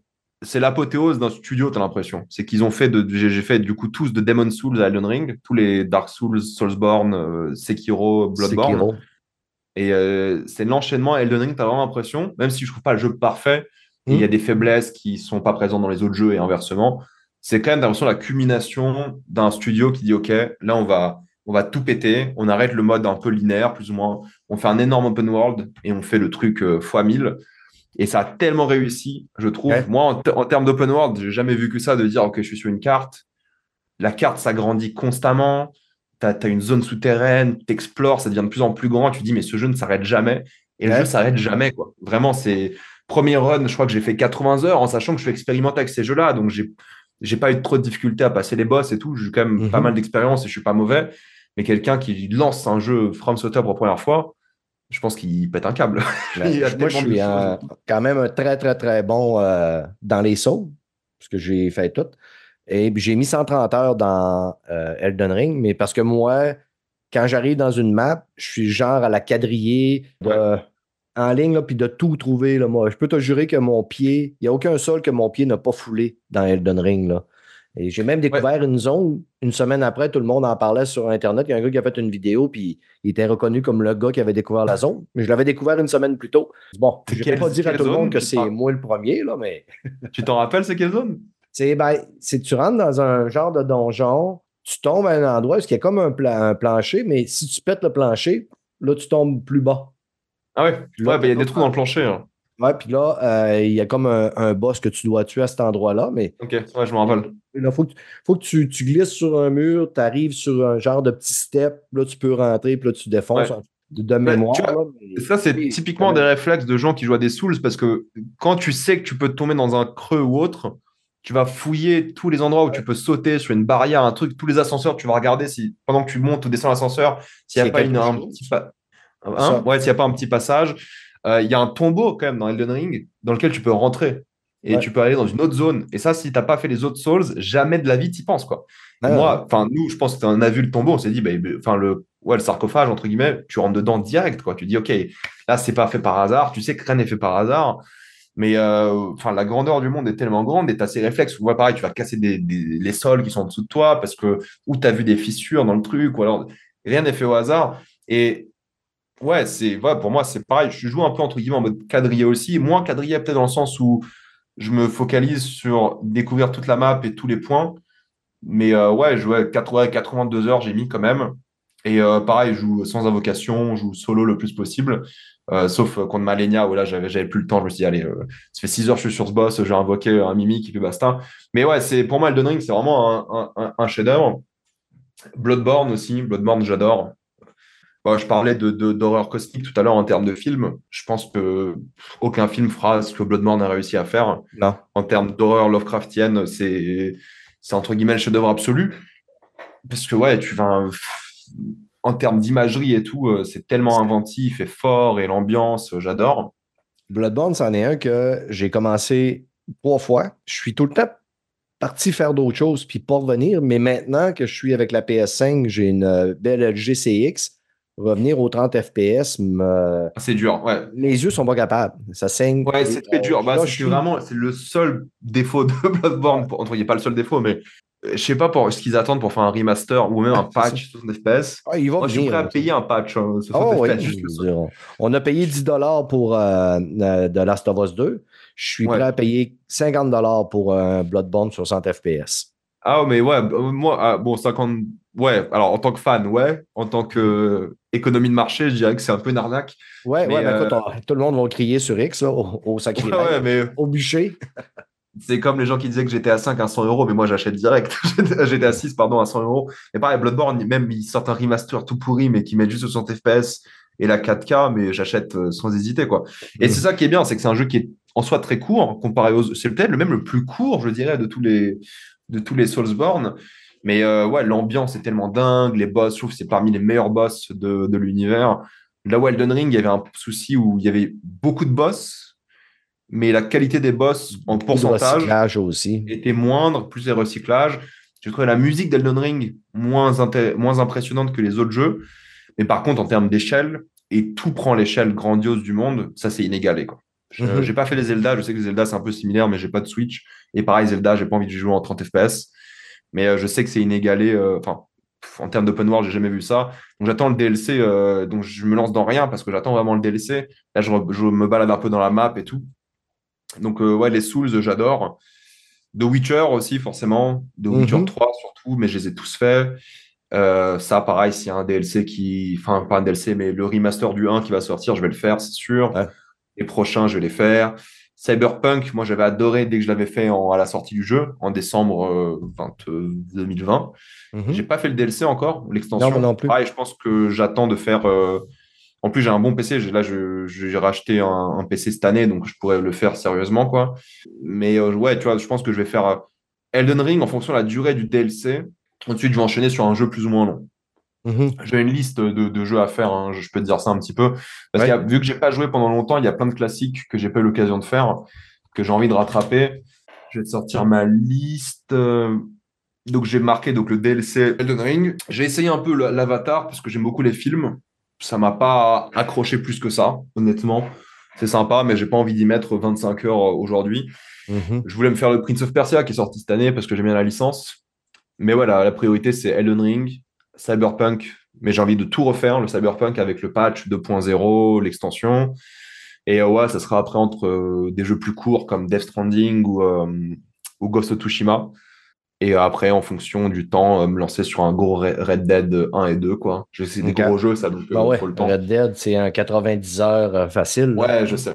Si tu veux Donc, tout euh, voir, là. Puis moi, je suis un complétiste, là. Puis tu sais, Ah ouais. là, présentement, je suis en train de terminer Prince of Persia, là. Puis j'ai vraiment, vraiment beaucoup de fun. Je suis rendu pratiquement à... J'ai 50 heures à 80 Fait que je m'attends à finir 52 heures à 100 Et, Ouais, euh, quand même.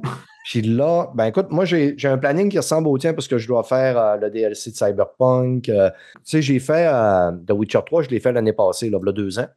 J'ai acheté Cool. les DLC, j'ai pas encore fait les DLC, il faut que je me tape les DLC C'est les meilleures histoires, les DLC. une tonne de jeux. Puis là, j'ai, tu sais, j'ai commencé une collaboration avec les Sony, Microsoft, Ubisoft. Puis là, je commence à recevoir des codes. J'ai quand même une bonne équipe. Je peux donner des codes, mais comme en fin de semaine, il n'y avait personne qui était capable de prendre le mandat de vraiment bien tester Helldiver à part Mike Menard. Puis moi qui avais du temps, mais Helldiver, moi, ne me tentait pas. Mais vu que personne ne pouvait le faire avec Mike, j'ai été obligé de embarquer in. Puis là, je vais me taper Helldiver ce week-end. Mais ça se chamboule tout mon planning de gaming de la fin de semaine où ce que je voulais finir Prince of Persia puis The Last of Us 2, le remaster. Et là, je suis, j'ai parlé avec mes collaborateurs, j'ai dit, écoutez, là, je commence à repenser à la collaboration que j'ai avec euh, toutes les compagnies parce que là, quand on reçoit des codes, si je suis obligé de les faire puis ça chamboule ma vie, ça me gosse au plus haut point. ouais, c'est clair. Mais clair. en même temps, euh, je pense qu'on a quand même, euh, autant qu'on on suit quand même bien dans le film-série, on suit quand même bien dans les jeux vidéo. Ça fait que c'est quand même nice. Ouais, non, bah, c'est clair. Bah, ouais, ouais, bah oui, je pense qu'on a le même planning, on, on regarde à peu près la même chose, c'est cool. Et... Mais c'est quoi, le problème des jeux vidéo, c'est que pareil, lorsqu'il y a un jeu qui sort, tu- ça chamboule tout ton planning. Surtout maintenant que moi aussi, je vais faire des critiques un peu de, de jeux vidéo, comme j'ai fait pour Spider-Man 2. Mais Spider-Man 2, c'est simple, c'est 20 heures. Et Ouais. encore, ça joue facilement, c'est rapide, c'est sympa. Voilà, c'est pas un, un jeu où, où tu mets tout ton âme. Mais moi, je me rappelle quand Elden Ring était sorti, je bossais en même temps et euh, je me rappelle très d'un passage dans le jeu. J'étais sûr que c'était la fin du jeu. Et il y a des jours, je jouais tard, jusqu'à 2-3 heures. Après, le lendemain, je me réveillais à 16 heures pour aller au travail. Et je jouais tard et ça se finissait pas. Je me dis, putain, mais ce jeu, il se finit jamais, c'est pas possible. Je pense que tu penses au, au moment où tu arrives vers l'arbre et tu dis, bon, c'est la fin, là, je vais y arriver, Ah ouais. je vais forcer. Et tu as une nouvelle zone qui s'ouvre et tu fais, oh non. Là, c'est bon, c'est une zone de boss finale, ça va aller vite. Pas du tout. Ben, c'est un peu ce qui arrive avec Prince of Persia. Dit, mais voyons, il y a un tunnel là. C'est quoi toute cette grosse zone-là encore? Tu, sais, tu dis, ben écoute, je pensais que j'allais mettre 20 heures dans Prince of Persia, je suis rendu à 50. Ah, bah, ça me fait peur. là. Parce que, parce que moi, j'ai noté, il faudrait que je regarde, ça dure combien, il dure combien de temps.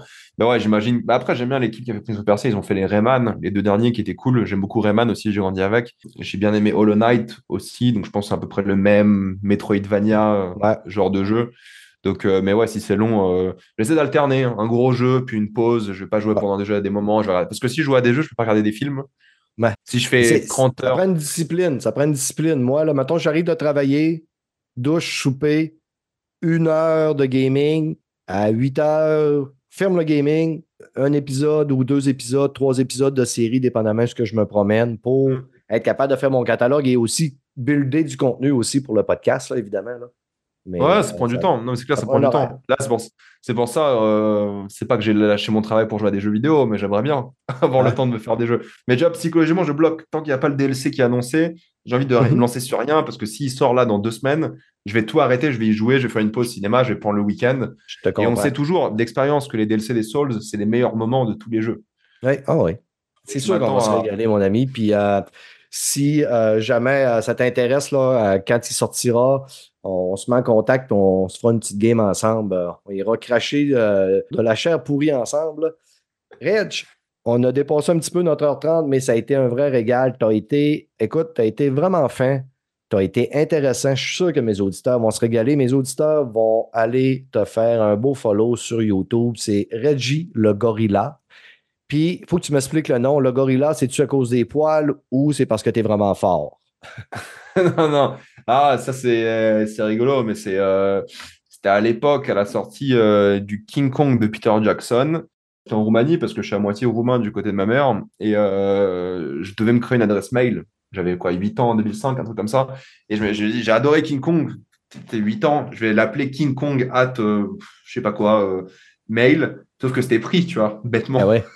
Et mon pote qui était roumain me dit, mais essaye en roumain. Et du coup, ça fait Reggie les Gorilla, qui veut dire le roi des gorilles, en gros. Et ça vient de là. C'est juste de, ça vient de ça. OK. Fait que, Voilà. fait que, comme mon nom, moi, c'est pas Brad, moi, c'est mon surnom. Reg est un surnom. Ouais, c'est ça. Bah ouais, c'est le diminutif de Reggie les Gorillas. Ouais. Reg. Parfait. Plus simple. La, chaîne YouTube va être dans euh, le descriptif du podcast. Vous allez pouvoir aller cliquer dessus et aller vous euh, savourer toute l'information que Reg euh, nous apporte. Vous, allez vraiment aimer. Et je vous rappelle à tous les blaireaux qui nous écoutent, soyez gentils sur X et arrivez avec des commentaires pertinents, même si on n'est pas d'accord. C'est toujours plus plaisant que de passer pour le blaireau suprême. Reg, je te libère. Tu es le bienvenu anytime, mon ami. Tu veux venir jaser de quelque chose, euh, tu, tu m'écris. Tu as une belle grosse carte chouchou. Ça va me faire plaisir, mon chum. Avec plaisir. Merci beaucoup pour l'invitation. C'était super. Parfait. C'est que, les amis, prochain podcast dans une semaine. Là, euh, on revient les vendredis. Euh, c'est plus facile pour moi. N'oubliez pas que je suis tous les jeudis à créer des malaises sur la chaîne de Denis Talbot, Radio Talbot. C'est sur Patreon, mais euh, le montant est assez faible pour m'entendre euh, cracher le show à Denis avec euh, les niaiseries que je dis. Fait que merci. Bye, ciao. Salut.